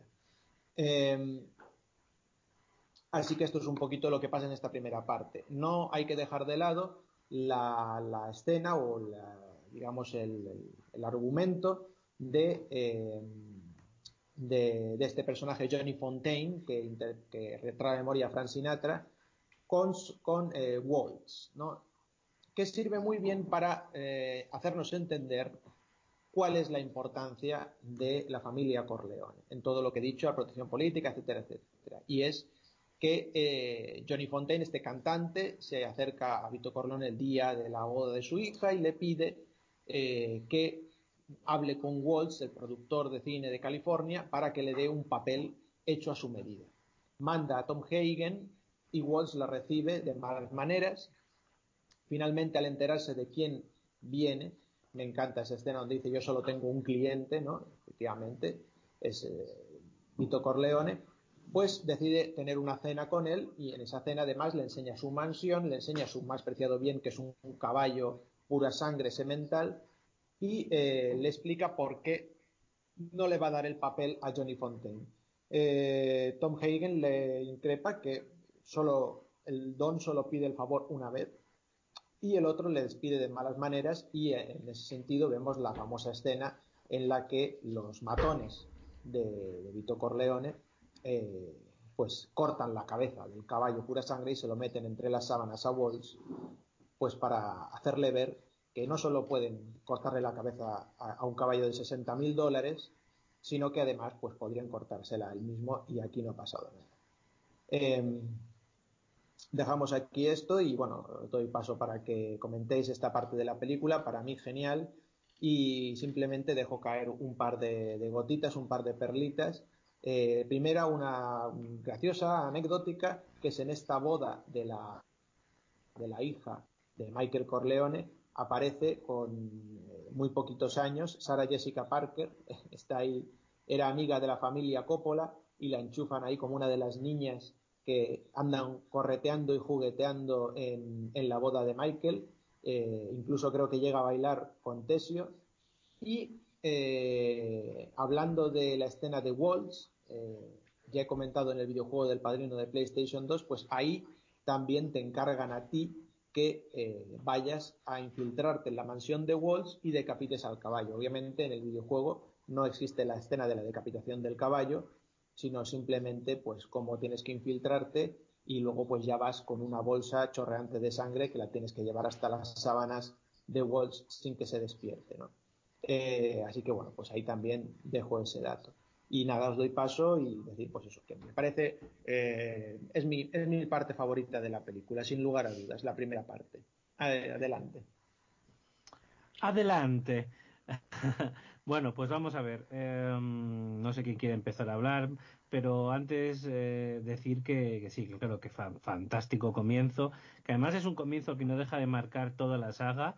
Eh, es ese primer corchete, ese primer paréntesis, una celebración que va a cerrarse con otra celebración, que va a abrirse con otra celebración, es decir, ya crea, crea además eh, crea además un, bueno pues una tradición dentro de las películas que además sí que hemos visto repetidas muchas veces pero bueno esa es otra historia eh, una primera parte muy interesante en la que además se nos da muchísima información con un guion fantástico y que ya incluso en esta parte la evolución del personaje del personaje es, eh, es, es, muy, muy, muy interesante. Eh, Vega, análisis, ideas, escenas. Pues es que la película, la verdad es que comienza, pero a, a, a, tope. O sea, a mí me parece que la presentación es toda una declaración de intenciones, de quién manda, de cómo manda, de, del respeto. Bueno, lo primero básicamente es, es una crítica a, a la sociedad estadounidense, si me apuras, ¿sabes? Tiene un poco de, oye, mira, esto no funciona, eh, fíjate, y a quién tengo que acudir cuando las cosas quiero que la justicia se haga, ¿sabes? Eh, es, es, una pasada de primera escena, o sea, va al... pero, pero a, tope. O sea, yo de hecho no me acordaba que empezaba así, así, o sea, con el fundido en, saliendo del fundido en negro y, y, y con el funerario eh, pidiendo el favor, ¿no? Que por cierto, en esta escena, a los que nos gustan los gatos, eh, eh, resulta que el gatete este no era algo del director ni nada, esto es cosa de Brando, que, lo leí el otro día y me hizo bastante me pareció bastante curioso. Cogió un gato, se ve que veía el inspector Gadget o algo, y dijo, hostia, pues un malo con un gato tiene que ser muchísimo más muchísimo más chungo y muchísimo más eh, imponente, ¿no? Y yo jamás jugaría un gato con traje de negro, pero, pero el tío se pone ahí, se pone a acariciarlo y queda bastante chulo, ¿no? Es como soy duro por el, en el exterior, pero blandito en mi interior. Y además creo que lo cogió que estaba abandonado en los estudios, no es un gato que era de nadie, sino que además que por ah. eso, además el gato, pues súper agradecido, en plan, hoy sí, mimis, por supuesto, dame, dame. sí, sí, porque el tío no se le ve apurado en ningún momento. Sería de estos que tienen ahí, les dan de comer, porque bueno, al final pues se comerían las ratas, pues contención natural de, de, de lo diré, de, joder, de plagas. Eh, y por lo visto sí que es verdad que tuvieron que redoblar la, la escena, o no sé qué tuvieron que hacer porque eh, el ronroneo de los gatos y los que tenemos gatos en estéreo surround eh, sabemos que pueden hacer mucho ruido cuando ronronean, muchísimo. Y claro, un, un, un micrófono bueno con su sensibilidad y sus cosas, pues hombre, se iba a colar el ronroneo del gato por el micro. El caso es que lo que os digo, va a tope. Y es como un infodam gigante, como ha dicho el direct, pero, pero, pero muy bien estructurado. ¿Sabes? Te, presenta los personajes, pim, pim, pim.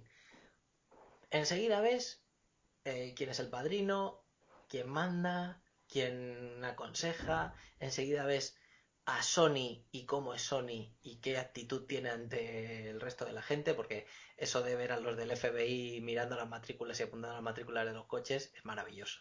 Y también otra cosa que hemos visto en mogollón de sitios. Yo recuerdo algún funeral que estaban los del FBI presentes un poquito más para allá, haciendo fotitos, viendo, ya que se reúnen todos juntitos, pues viendo qué posibles afiliaciones había entre, entre diferentes mafiosos y intentando captar a un mafioso nuevo, ¿no? Y ves que Sony va y como le enseñan la placa y no puede hacer nada, ¿con quién la paga? Con el fotógrafo. que esa es otra también. Ves al fotógrafo eh, de la boda, no sé si era el fotógrafo de la boda, no el que echa Sony del, del, del aparcamiento, sino, sino el que hace una foto sin permiso a, a uno de los comensales y el otro mueve un dedo, el, el jefe de la, el que está sentado en la mesa mueve un dedo y, y van a por el cámara y le, se cargan la foto que le había hecho. Es maravilloso. eh, es en realidad toda la película, lo decía Robert Evans, que no me acordaba de cómo se llamaba el productor, eh, lo, lo dijo en su, en su día, que quería que, que la película sobre el, sobre el libro, después del éxito del libro y tal, que, que se pudiera oler el espagueti, ¿no? Le dijo a, a, Coppola y por eso, entre otras cosas, eligió a Coppola por el origen italoamericano y quería que, que, que, se mostrara la vida, la vida italiana en América y realmente funciona bastante bien. En, en- durante toda la película y sobre todo en este principio vemos costumbrismo italoamericano a saco. Eh, y, y bueno, dentro de ese costumbrismo me gusta mucho ahí la orquesta Topolino y cuando va la, la madre a cantar y saca al abuelo a cantar y que es muy de muy, muy, mediterráneo, muy alegre, muy tal, está, está muy chulo. La comida también está muy presente en la película y en, y en este- esta primera parte vemos Por cierto, eh, eh, cuando sale a cantar el abuelo y se le cae la dentadura cantando, eso, eso también es, accidental. Eso también es accidental, no estaba en el guion. O sea que- Pero ¿en qué boda no ha pasado? Sí, eso mola, es verdad, es verdad. Es muy chulo. Lo que digo de la comida es que también nos ha pasado en Soprano y en, y en tantas otras eh, eh, producciones de, de- de mafia. Siempre están comiendo y siempre están, que si con las recetas. Me acuerdo de lo de Solozzo, enseñando cómo se hacen unos espaguetis con albóndigas y diciendo, mi secreto es... No, Solozzo no, eh... joder, lo diré, el, eh, el gordito. Clemenza. Clemenza, Solozzo es el turco. y- Clemenza. digo- Y os digo una cosa, es verdad, yo lo hago siempre cuando hago eh, tuco italiano, hay que añadir un poquito de azúcar porque Coño. es ácido Cor- del. Corrige la acidez del tomate. Dice, mi secreto es ese. Digo, joder, tu secreto es el del resto del mundo. ¿sabes? que oye, que si él que si utiliza también albóndigas del Ikea o algo así, pues que lo sabes que lo diga, es otro secreto. Pero sí, sí, es, es, es maravilloso. De esta primera parte, por cierto, no lo he dicho antes en el cast. Eh, y es que has hablado de Mr. Walsh. eh, el actor que hace de Mr. Walsh mola mucho, mola mucho, mucho. Y no me acuerdo cómo se llama ese señor. Eh, sí que es verdad que la parte de la escena del, de cuando encuentra la cabeza, eh, el grito ahí desgarrador y tal, eh, parece como un poco de, de calculón en Futurama de ¿por qué? Pero cómo le echa la bronca a Tom en las dos escenas, sobre todo en la de la cena, que se levanta y se le pone delante de la cara así y, joder, es buenísimo ese tío, es, muy bueno. Pero eh, ya os digo, es, este comienzo es, es, es maravilloso eh, como, como presentación y como presentación de personajes. Y, y vamos, vamos eh, de menos a más en cuanto a la violencia, porque se tiene que liar, ¿no? Y quiero pararme en, la brutalidad de la muerte de Luca Brasi, que, hay dos caras que, que, que, no se me olvidarán nunca. Y es la cara de mm, del eh, lo diré, el, el, barman, que no me acuerdo cómo se identifica, el que le clava el, el puñal en la, en la, mano, y la del Menda de detrás. O sea, son, son atroces. O sea, es, es una muerte brutal. A mí me, me gusta mucho. Bruno, Bruno Tataglia. Bru Bruno Tataglia. Había apuntado yo aquí Luca, no, Luca era Luca Brasi. Eh, eh, vemos algo también que, que, que, volveremos a ver en muchas pelis y que incluso en esta y que, y que es un ataque frontal a la familia y en varias direcciones y al mismo tiempo. ¿Vale? Que eso está genial. Cuando van a por, a por eh, Vito, mmm, van a por Tom, o sea, no dejan, no dejan que haya, eh, que haya, que haya tiempo entre, entre, entre los ataques para que no se puedan eh, comunicar y no se pueden escapar y no se pueden. Es. Y ahí es cuando Sony se vuelve un problema, claro. Mm, volviendo a la comida, por cierto, que no lo he dicho antes, cuando se matan a Polly, que por cierto no hemos dicho nada de Polly y, el- y, es una de las muertes más eh, mm, injustas de toda la película porque, ah, joder, ¿vosotros realmente creéis que Polly, eh, por culpa de Polly matan al padrino o que tenía que algo que, o sea, matan, intenta matar al padrino o tiene algo que ver con ello? Joder, no se puede coger un sicario un día de baja que están adheridos a un sindicato, hombre, aunque sea el del crimen. Por favor, ¿sabes? Pero bueno, volviendo al volviendo a ello, hay una hay un hay un hay algo que, que a los que hemos visto Los Sopranos lo tenemos bien grabado que son los canoli. Los canoli estaban muy presentes en, en, en todo. Y me hace mucha gracia cuando matan a Poli, se van a ir del coche y salta el cabrón de Clemenza coge los canoli. Pero hijo de puta, te acabas de cargar un compañero, ya sé que, ya sé eres quien eres y tal, pero, pero no sé si lo hacía por no dejar pruebas, pero, pero, joder, llévate los canoli.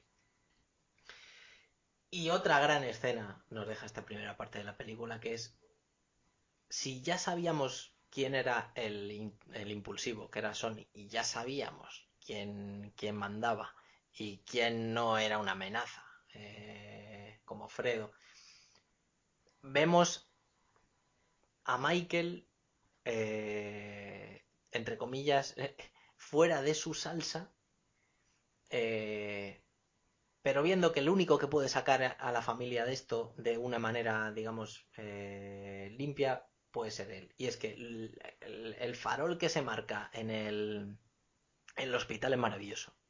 Y el pobre funerario, claro. Que, el pobre menudo, día lleva. Pero esa escena ya nos hace ver, nos encauza y, y nos hace ver que Michael mm, tiene un camino en esta película y tiene un camino en, en esta vida y eh, como va a decir en la tercera, cuando yo creo que estoy fuera me vuelven a meter dentro. Esto es así. Y, y- y lo va a intentar, pero no, pero no puede. Y no voy a hablar mucho más de, la, conversión, el, lado, el pasar al lado oscuro, que es eh, la muerte de, de Solozzo y McCluskey, porque, porque, vais a hablar mucho de ella y además es que es, lo que es. Lo intentan disfrazar de... No es personal, es bu- business, pero, pero es, es lo que es, ¿sabes?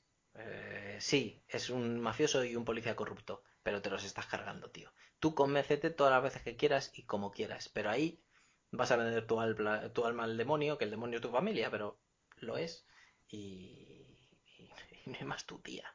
Es, es lo que es. Pero vamos, es una primera parte de película que, es un puto torpedo. O sea, es un puto torpedo que, es que no te deja no te deja tranquilo. A mí se me pasó echando hostias. No sé si ya me, que me he ido acostumbrando a, cierta cierta longitud de películas o lo que sea, pero a tope, a to- entra a tope, a saco y además eh, explicando y estructurado de una manera maravillosa. O sea, es- no me extraña que a la gente le, le guste y le enganche esta película porque no te, no, una vez te, te ha agarrado ya y te agarra bien, ya estás perdido, está claro. Con todo el respeto, el Don chocheaba. ¿Crees que me lo podría haber cargado hace 10 años? ¿Eh? ¿Ya sumaron? Pues seguramente sería imposible.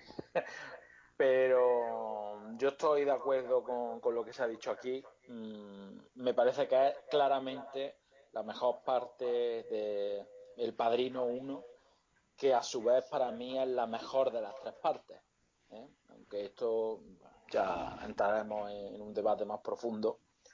Eh, la película al principio mm, presenta la situación de una manera extraordinaria, te va diciendo quiénes son los personajes, qué rol van a ejercer eh, a lo largo de, la narración. Y, y yo creo que las escenas más potentes casi que de todo el film está aquí. Y, y las escenas mm, por las que es conocida el padrino ya casi que, que como saga, porque es verdad que tiene momentos muy señeros ¿eh? Eh, a lo largo de las otras pelis, pero si nosotros pensamos en el padrino, pues rápidamente se nos viene Don Vito, pues eso, acariciando el gato, o, se nos viene la escena del hospital protegiéndolo, toda su familia protegiéndolo, eh, en fin, eh, la fiesta con esa explosión de mil colores eh, extraordinaria, que, eso es puro realismo. son escenas que se quedan ya marcadas para siempre y, de verdad que, que, engancha, predispone al espectador para, para quedarse sentado y, demandar saber qué va a ocurrir con, esos personajes. O sea, eh, narrativamente está construida de, escándalo. Mm, el problema es que yo creo que, sin desmerecer eh, la, la, segunda y tercera parte, según se ha dividido aquí, eh, creo que probablemente haya un cierto descenso. a lo mejor, bueno, seguro que en intensidad y cinematográficamente eh, pues también es probable. Pero eso nos quita que, que la segunda y tercera parte eh, digamos que no estén a la altura de, esta primera, ¿no? pero, pero es que empieza de una manera tan, tan fantástica que, cuesta que cuesta hacerse a, la idea. Si, si, uno lo racionaliza, uff, qué maravilla, es cine de primer nivel. Bueno, pues una vez repasado este introito, creo que es hora de que Necrom mm, aborde la chicha de la película. Necrom.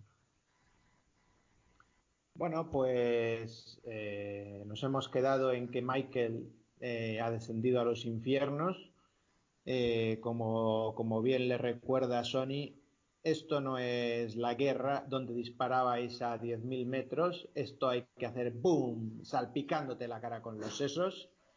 Así que desciende a los infiernos, como decimos, desciende a los infiernos del bar Luis del Bronx, matando al capitán McCluskey y al turco Solozzo. Eh, luego de aquí viene la guerra de bandas, que poner agua por medio y e irse a Sicilia a refugiarse se refugia en una casa de Don Tomasino, un antiguo amigo de Vito Corleone de la familia, eh, un capo de Palermo, y eh, bueno, pues eh, tiene la, feliz, la feliz idea de visitar el pueblo que le dio nombre a los Corleone, ¿no? tanto que, bueno, ya sabemos, ya sabremos sobre todo en la segunda película, el nombre verdadero es Andolini, pero se lo cambiaron por el nombre del pueblo de Corleone de Sicilia. Visita a Corleone junto a sus dos guardaespaldas, eh, sus dos guardaespaldas y en ese, en ese viaje conoce a una, a una joven, Apolonia, de la cual queda prendado. Hay una escena muy graciosa cuando van al bar que es un bar que existe en el pueblo de Corleone y que es muy visitado por turistas, en el cual pues bueno van comentando eh, lo, que, lo que pasa eh, y cómo ven a esta joven, ¿no? Y el dueño del bar les recuerda que en Sicilia las mujeres son más peligrosas que las escopetas y, eh, cuando describen resulta que es la hija del dueño del bar y se monta una trifulca, pero Michael le dice muy sereno, ya con esa serenidad que ha adquirido con ese, ese descenso a los infiernos que al mismo tiempo es la, subida de su madurez, eh, pues le dice que, que, la, que le llame y le propone matrimonio a la hija. Eh, de hecho, eh, le dice, le viene a decir algo así como, mm, y tranquilo, Necrom, tranquilo, Necrom. Mi, mi, nombre es Michael Corleone. Y, muchos y muchos pagarían por tener esta información. Lo que pasa es que em, usted, eh, su hija perdería, o sea, usted perdería un yerno y su hija y su hija un padre. No, en realidad, que, que es Es que, es que estaba recordando, no la frase, sino la, el decirlo en italiano, que, que, era, creo incluso ahora más empaque, ¿no? Sì, sì, guadagnare un, guadagnare un sposo. Invece, invece, di guadagnare un sposo, ¿no? Eh, básicamente le está dando a entender que eh, una vez de, desvelada su identidad, eh, si no accede a que su hija se case con él, pues eh, inmediatamente Carlo carga la escopeta y le revienta ahí en el bar a todos. Bien, el caso es que el padre accede gustoso y se celebra la boda.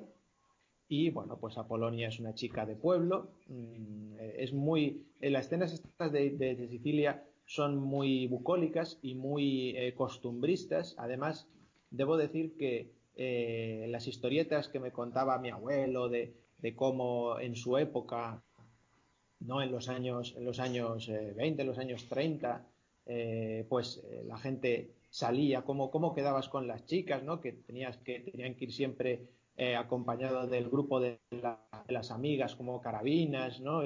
Y todos estos asuntos, y lo, lo, de la boda, repartiendo las peladillas y los obsequios. Es muy costumbrista y, como digo, bueno, algo que se equiparaba perfectamente España-Italia y, y, es muy de agradecer.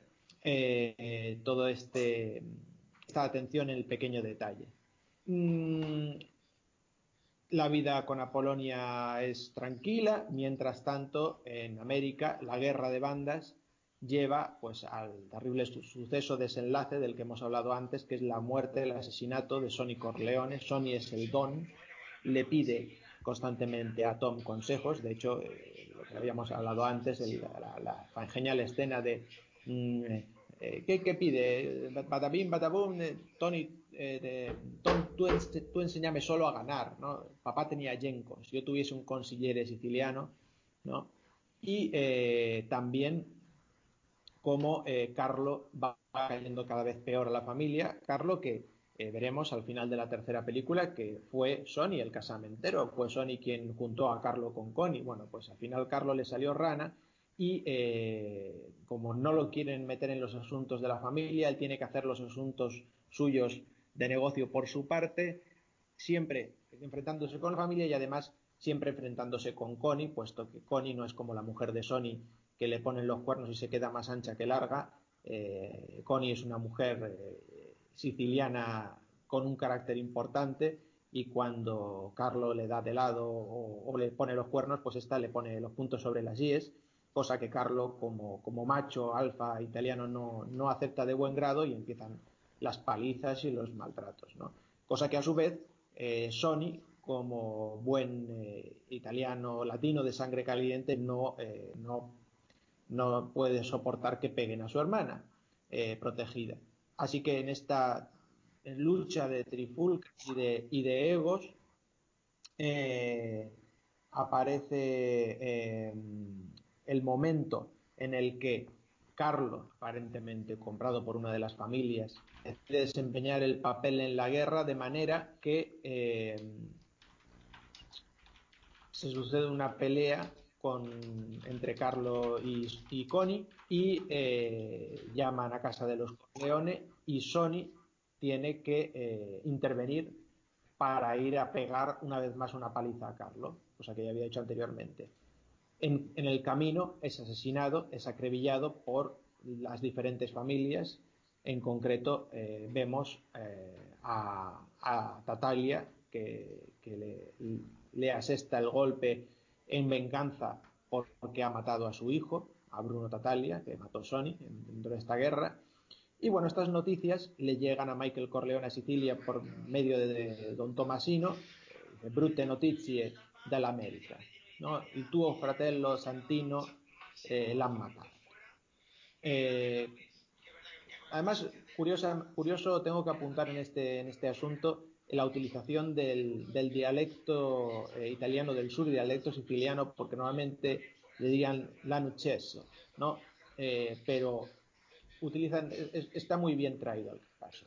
Bien, eh, hacen inmediatamente las maletas, tienen que abandonar el lugar, ya no es seguro, deben moverse y en ese momento, bueno, pues Michael le dice a Polonia que, que venga, vamos a hacer las maletas, nos vamos.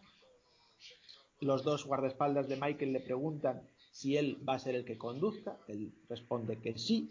Pero aquí, eh, amigos, a Polonia, Michael había estado enseñando a Polonia a, conducir y entonces, eh, pues dice el otro guardaespaldas, eh, bueno, Carlos, le dice, la señora le quiere dar una sorpresa conduciendo el coche.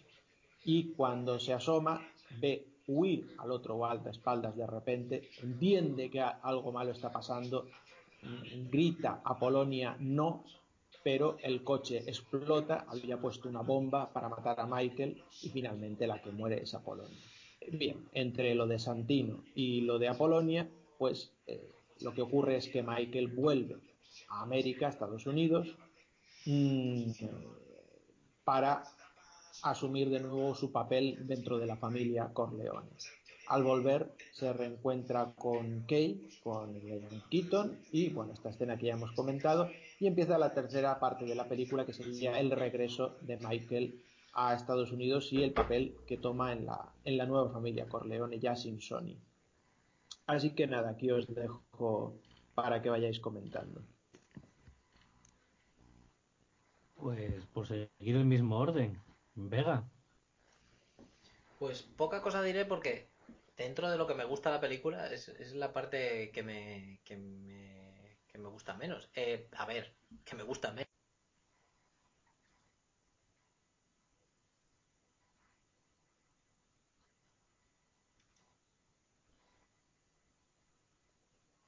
Pues poca cosa voy a decir yo de esta película, porque, o sea, de esta película, de esta parte, porque, mm, porque dentro de lo que me gusta la película es posiblemente la, la parte que, que, menos me, que menos me flipe, o por lo menos yo creo que después del boom inicial, ¿no? Eh, y, del, y, de la conversión de Michael, como hemos dicho, eh, no entra en una parte valle porque no lo puede llamar valle.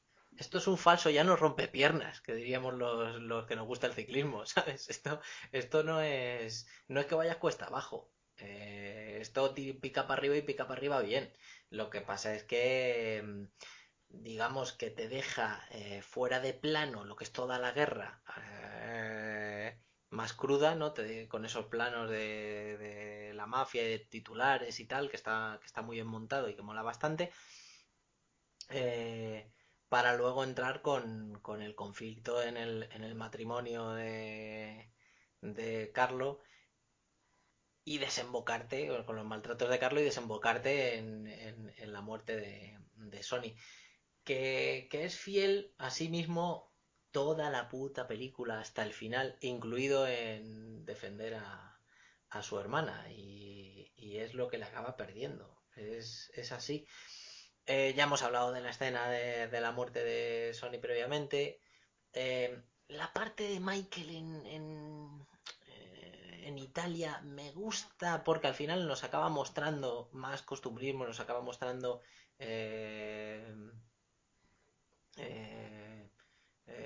Italia en esa época. A mí me encantan los dos colegas con que incluso en la boda van con con el con, con los con los cartuchos en, en, la cintura y con las escopetillas, ¿sabes? Que parece que van a cazar, que parece que vienen de cazar perdices, ahí, de, cazar tórtolas.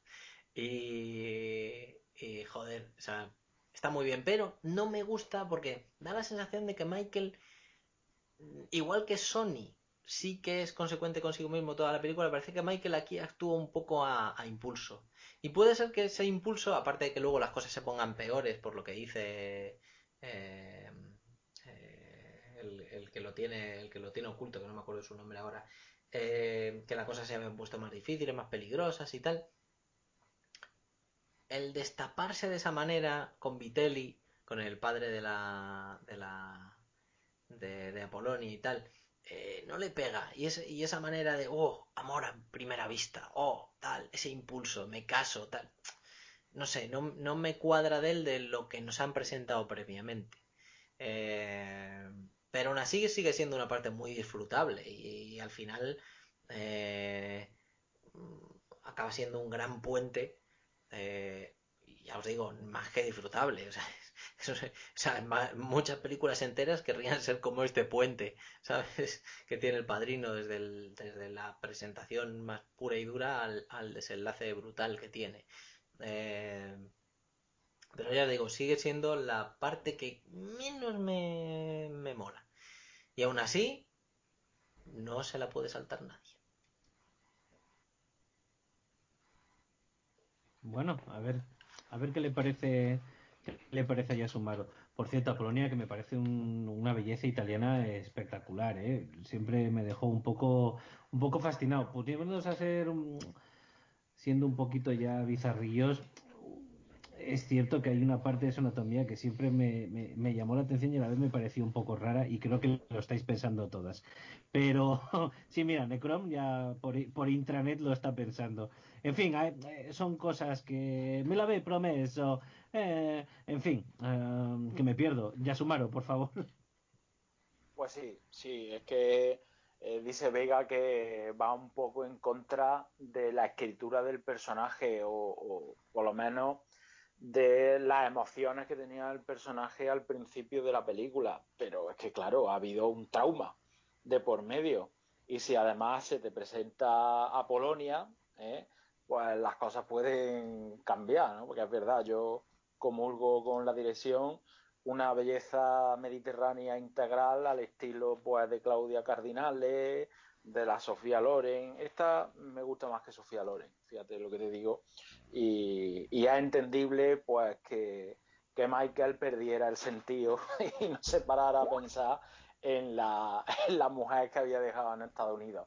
Que por cierto, esta eh, Apolonia, interpretada por Simonetta Stefanelli, mm, la verdad es que es inocua, mm, eh, irrelevante, mm, tontuna, es todo, pero es que da igual porque está buena.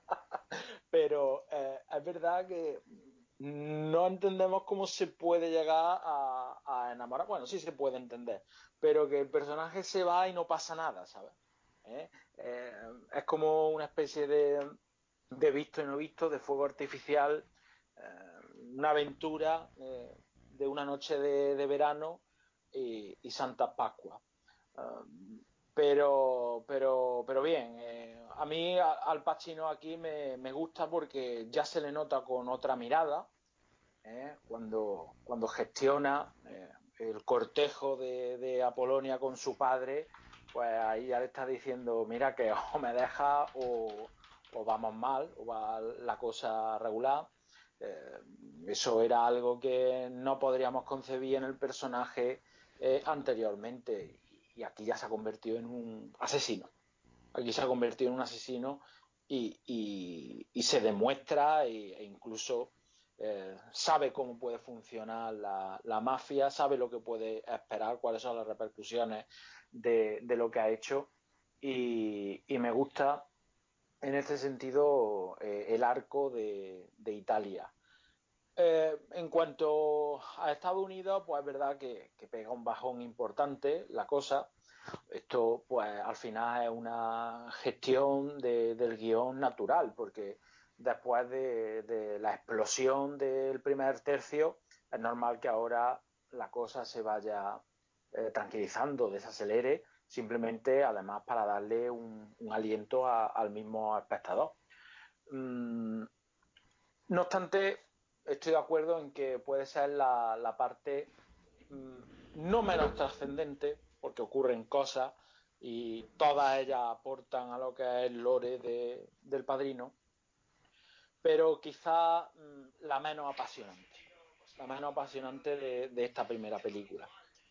Ah, o eso opino, al menos.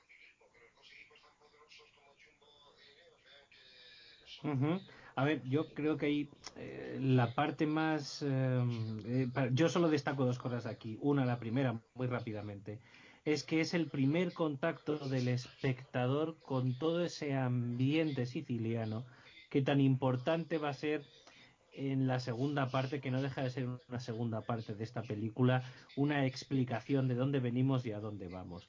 Y por otro lado, esa continua sensación de peligro a la que un mafioso, eh, eh, que un mafioso no solo inflige, sino que también vive.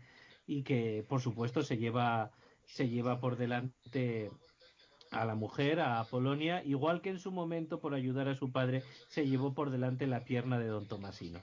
Eh, vuelvo a darte paso.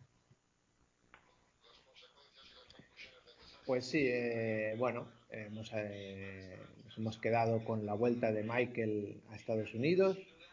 Él vuelve con la noticia de la muerte de Sony y, bueno, vuelve con la idea de hacerse cargo de la familia. La familia estaba un poco a la deriva.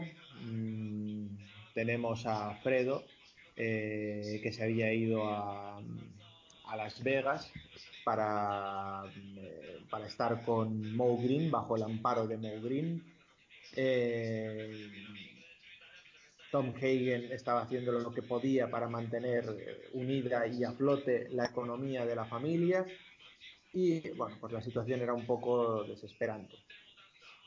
Para eso viene Michael, para salvar el asunto, tiene ese reencuentro con Kay eh, eh, y aparentemente, no sabemos, pero se casan o vuelven a estar juntos, eh, además deciden tener hijos y pues con, esta, con esta situación, pues digamos que eh, retoma la acción la película con Don Vito Corleone ya recuperado de, todas las lesiones que sufrió en el tiroteo eh, frente a la frutería, frente a la, oficina de los Corleone, y, eh, pero ya retirado, retirado con unas ciertas secuelas, pero bueno, como dice Michael cuando reúne a la familia, pues él va a tomar las riendas y va a cambiar las cosas. Para empezar, cesa a, a Tom Hagen como consiliere y pone a su padre a, como consiliere. La, excusa que le da es que eh, él ha sido un buen consiliere, pero para época de paz. Y él lo que pretende hacer ahora es la guerra sobre la guerra. Eh, pensaban las familias que la guerra ya estaba finalizada y que esto era quemar la mala sangre, como decía Clemenza, pero aquí no, esto no ha hecho nada más que empezar y vamos a, cerrar todos los, vamos a atar todos los cabos sueltos. Con estas viaja a Las Vegas para ver a, a Green eh, y le dice que va a comprar todas sus acciones en los casinos eh, del Ayo, etcétera, Mirage de Las Vegas.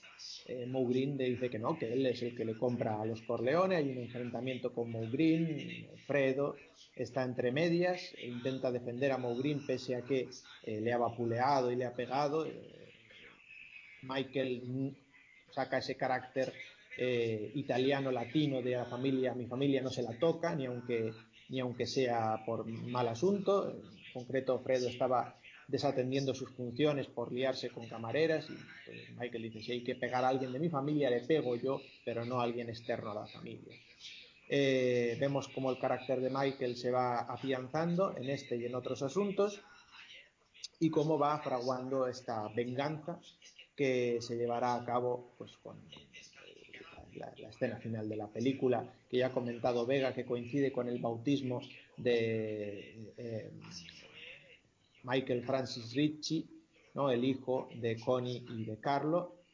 Eh, y bueno, pues las cosas que don, don Vito Corleone le va a aconsejar en esa escena que también ha comentado Jarvis, de quién va a ser el traidor que dentro del núcleo de la familia, quién va a ser el topo y es quien le pida una reunión con Barcini.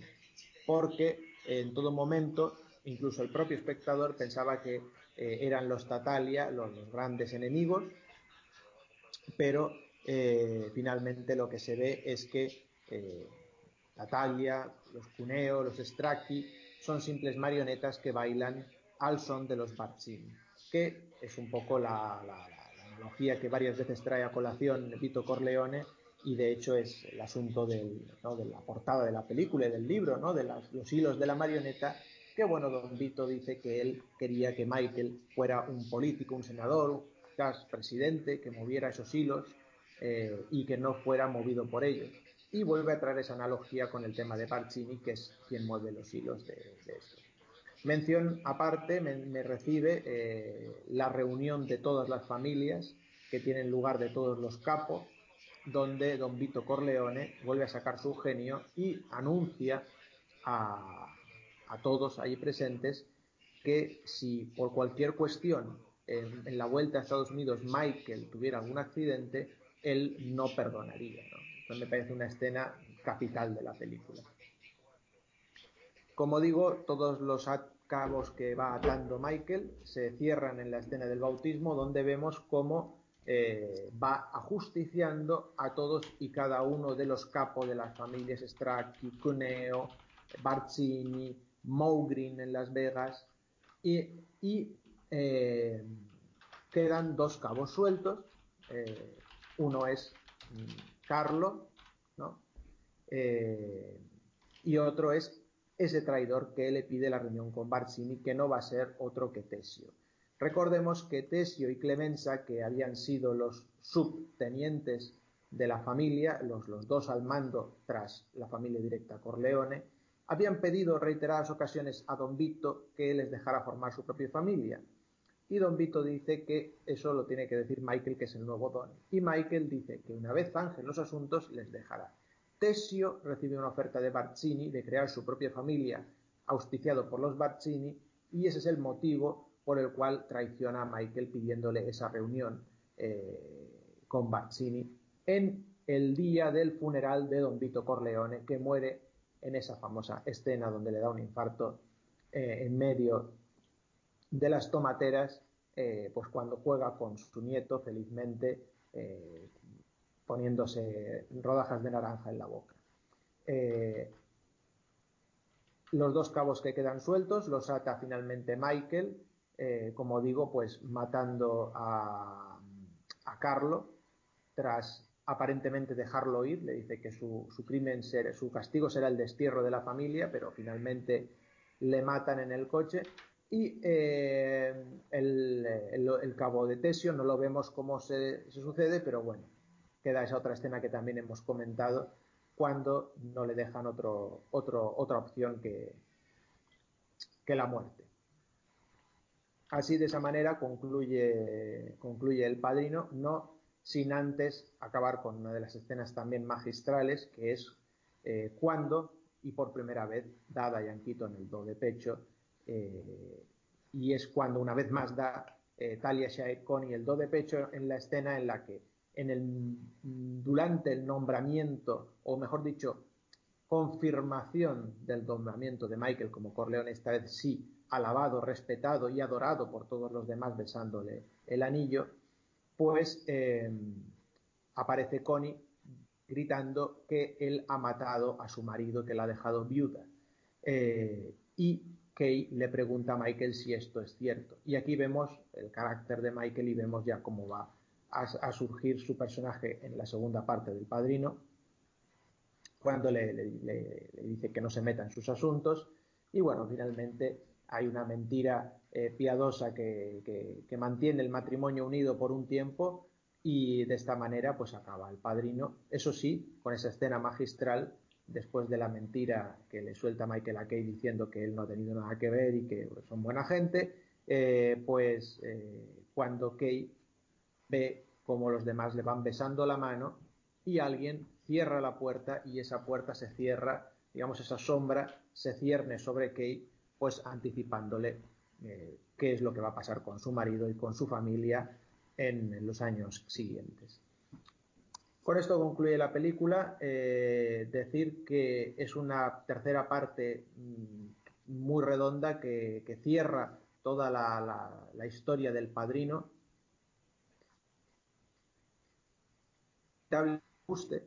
por, por eh, la escena del bautismo, con la música, los asesinatos, eh, las intrigas, la vuelta de Don Vito eh, con Marlon Brando.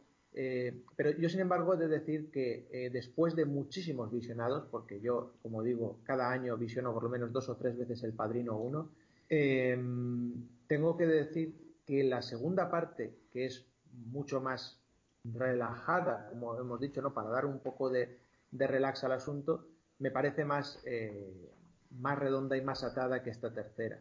Pero es que es inevitable. La tercera es el desenlace perfecto, con todos los cabos atados. Y la película, la saga del Padrino, no hubiera necesitado del Padrino 2 y del Padrino 3. Podría haber acabado perfectamente aquí, puesto que queda todo zanjado y, el espectador queda plenamente satisfecho. Eh, no creo que haya, al igual que habéis dicho vosotros, una parte mala. Considero que todas son partes excelentes. Eh, partes, valga la redundancia, de, para mí, una de las mejores películas de la historia del cine. Así que nada, ya os doy paso y nada, pues encantado de haber estado comentando estos resúmenes. Bueno, pues vamos a ver, Vega, ¿qué opinas de esta parte? Pues hombre, los fuegos artificiales, eh, el final feliz, para algunos, como lo queréis llamar. Eh, ya hemos hablado de ya hemos hablado de escenas muy potentes. Hemos hablado de la escena de, del paso de, trastos y despedida de, de, de Vito que me sigue pareciendo maravilloso. Esto es así. Eh, me gusta mucho y me parece muy importante el interrogatorio de Carlo, eh, porque yo creo que básicamente Michael eh, necesitaba una confirmación doble, necesitaba una confirmación de que, de que les había traicionado y necesitaba una, una, una, confirmación para, quitarse un problema, ¿no? Eh, porque, era un foco de conflicto y y una posible entrada para, para, agentes externos a la familia y hacer daño. ¿no? Eh, era un eslabón débil y no es un eslabón débil como pueda ser Fredo. Fredo es familia. Carlos es familia política. Y, y, aparte ya venía con un feedback detrás, ¿no? O con una sospecha de que, de que, de que se le había liado a Sony. Entonces, eh, aparte de, de, entre comillas, interrogatorio, la manera en la que le hace creer que, se va a salir con la suya y al final no, eh, denota, denota el cambio, denota cambio en el personaje, sí, bastante, bastante. Cierta, una frialdad que, que no se la habíamos visto. Bueno, sí, quizá cuando, cuando se cuadra ahí delante del tío y le pide la mano de su hija, pero, pero digamos que en, este aspecto, en el aspecto familia, no, no, se la habíamos visto, por lo menos yo no la recuerdo. ¿Qué más tenemos por ahí? ¿Qué más tenemos por ahí? Mm, ya hemos hablado también de, de del, sé que me vais a matar y, y no puedo hacer nada por evitarlo de Tesio. Eh, y, y me gusta lo que ha dicho, la, redondez de la película que ha dicho, que ha dicho eh, Necron. Porque es verdad, es, es, una película muy completa y es una película muy redonda, tan redonda que empieza como acaba, aunque sea con un diferente, con un personaje diferente. Y, y la película al final con el bautizo de la sensación de que representa, digamos, la vida a través de, de los sacramentos, ¿no? es, ya sabemos lo, lo, estrecha, lo estrecha que es la relación entre la mafia y lo religioso, ¿no? Incluso los sicarios tienen su virgen y ellos siempre están con el rollo de la iglesia. Eh, y son muy creyentes y, y, demás, ¿no? Empezamos la película con una boda, luego tenemos un funeral, eh, acabamos con un bautizo, ¿no? Eh, todo, un, todo un ciclo, digamos, en, en, en, la, en la familia, todo, toda una vida dentro de la familia. Eh, y qué decir de, la escena del bautizo que no hayamos dicho o que no tal. Es, es ese momento en el que dice, el que dice rechazas al diablo, chan chan, ¿no? Un montaje a mí me gusta mucho, espléndido, saltando de ubicación en ubicación, todo bien mezclado con la música. Eh, ha hablado, ha hablado Jarvis, me parece, de, Gordon Willis, que, tiene una fotografía muy sobria, pero, pero, pero muy efectiva en esta, en esta película, algo lúgubre por momentos y, es, es, estupendo, es, realmente estupendo. Y es que no podía imaginar mejor, mejor eh, cierre para, para la película que el que, que, el que tiene. Eh, porque porque sí, porque ya vemos, ya si, si teníamos alguna duda de que, de que Michael había cambiado, de que Michael eh, se había convertido en otra cosa, ya viéndole cómo abraza a su hermana cuando le viene a pegarla, a pegarle, y, y cómo finalmente miente a, a su mujer con respecto a, al, al asesinato de Carlo, es, es, es definitivo, ¿no? Es definitivo y es un punto de aparte.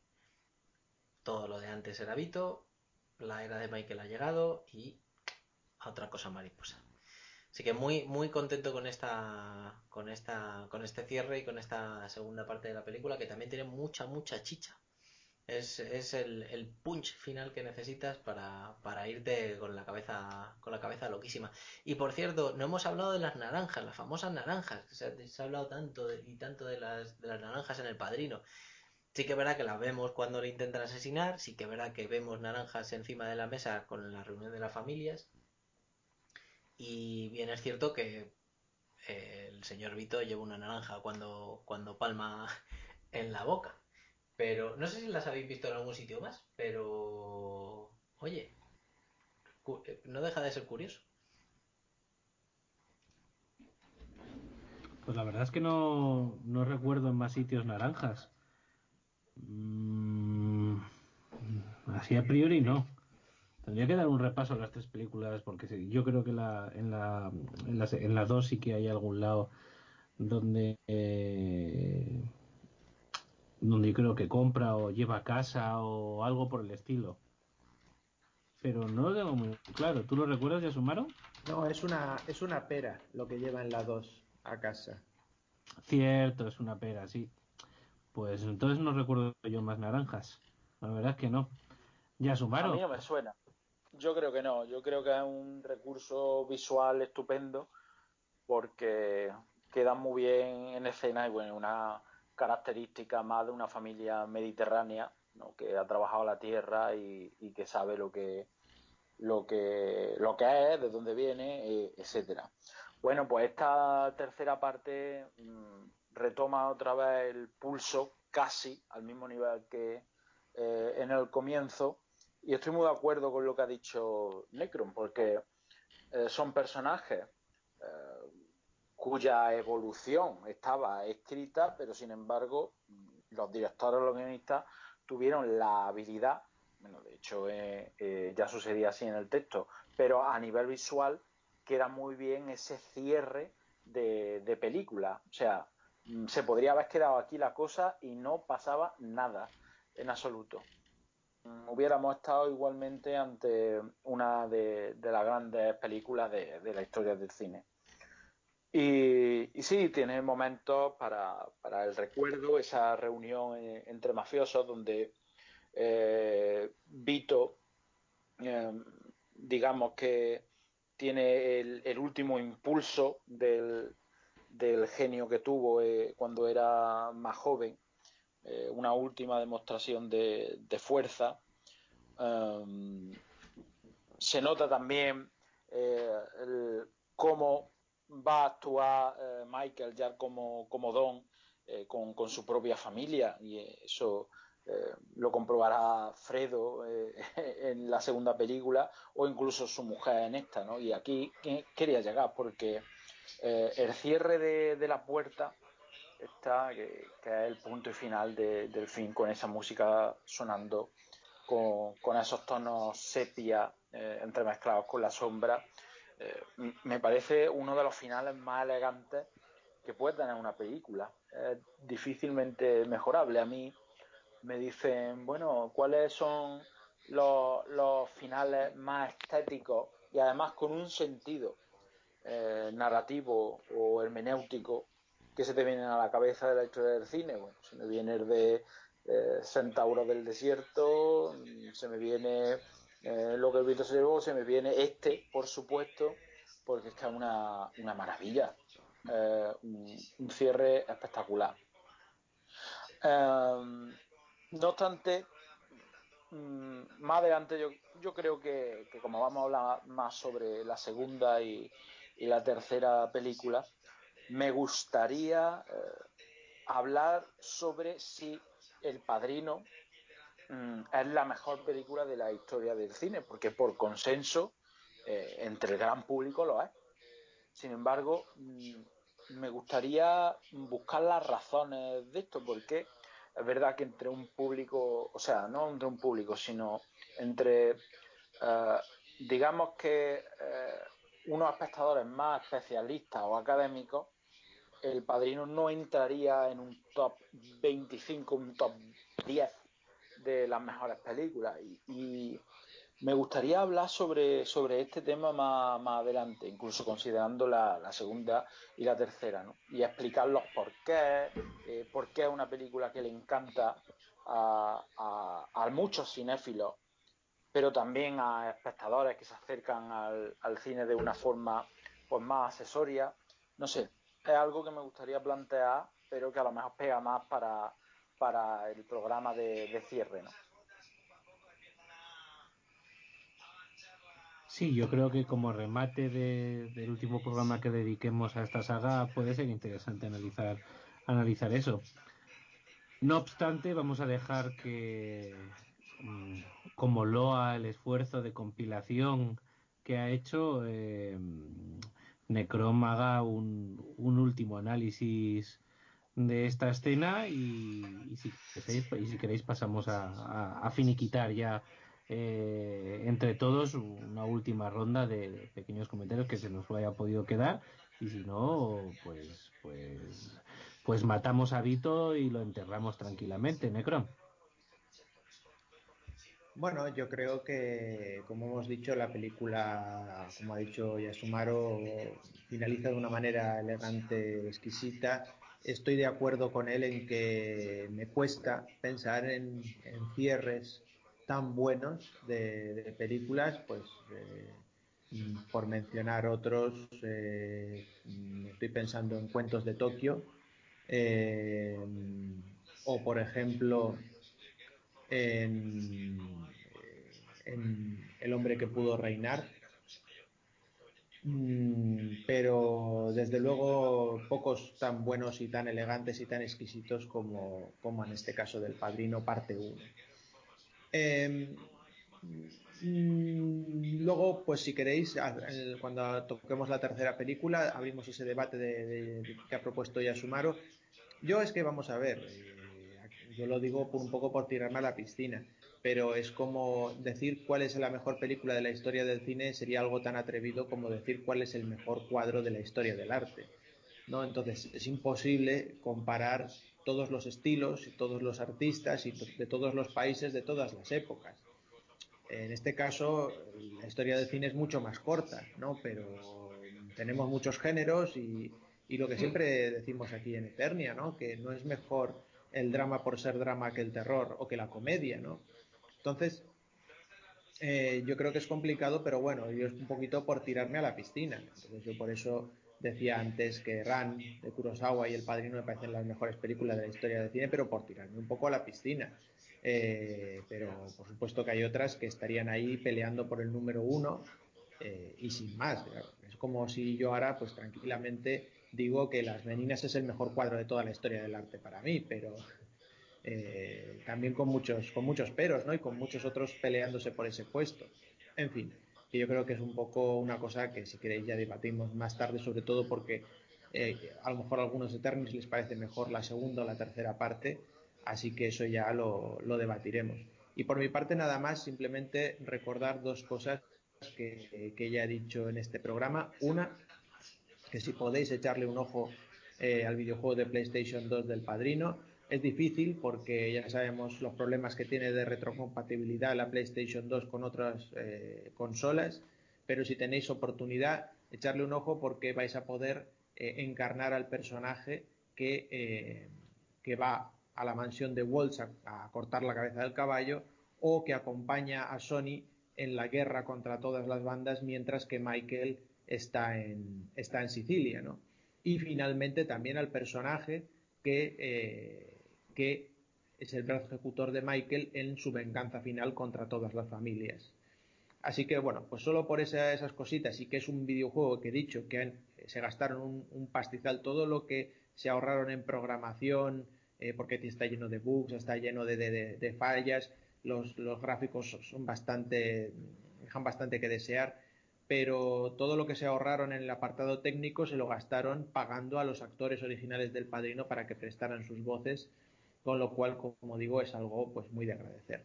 Y la segunda cosa que quería recordar eh, es precisamente hablando de voces, que no os acerquéis ni con un palo a la versión doblada castellano del Padrino de más allá de 2012, que vayáis a la versión original o si queréis a la versión castellana que es tan buena como la original eh, antigua, es decir, la, de los años 80, 90, etcétera. Mm, y ya pues os dejo, os dejo paso.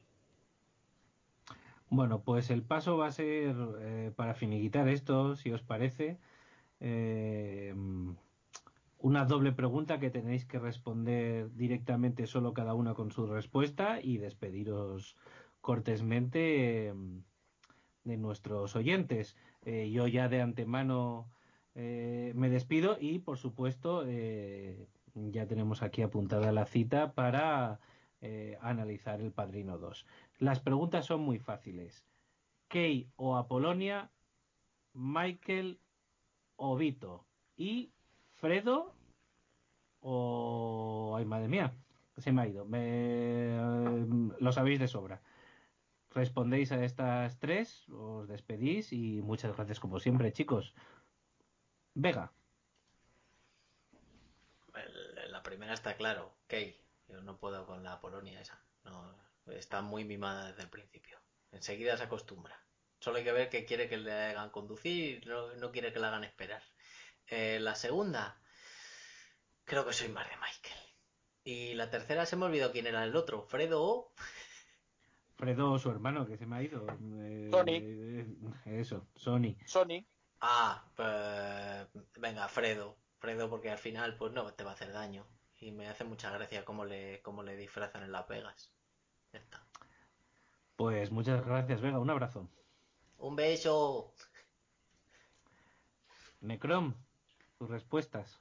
Pues yo voy a ser totalmente opuesto. Yo voy a decir Apolonia, Vito y Sony.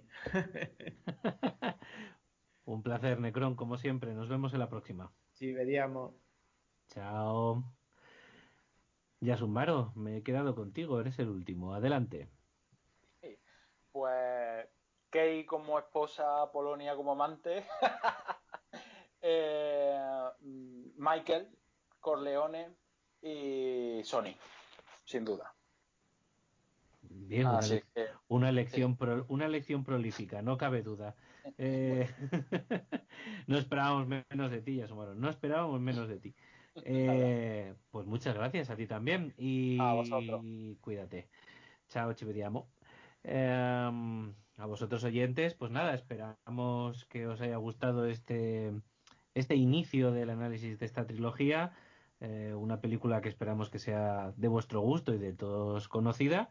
Y bueno, ya sabéis que nos tenéis en las redes, que nos podéis contar, comentar, criticar, que ya veremos nosotros lo que hacemos y os emplazamos, por supuesto, para el próximo programa.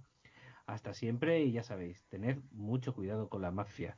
No abráis la boca y sed muy...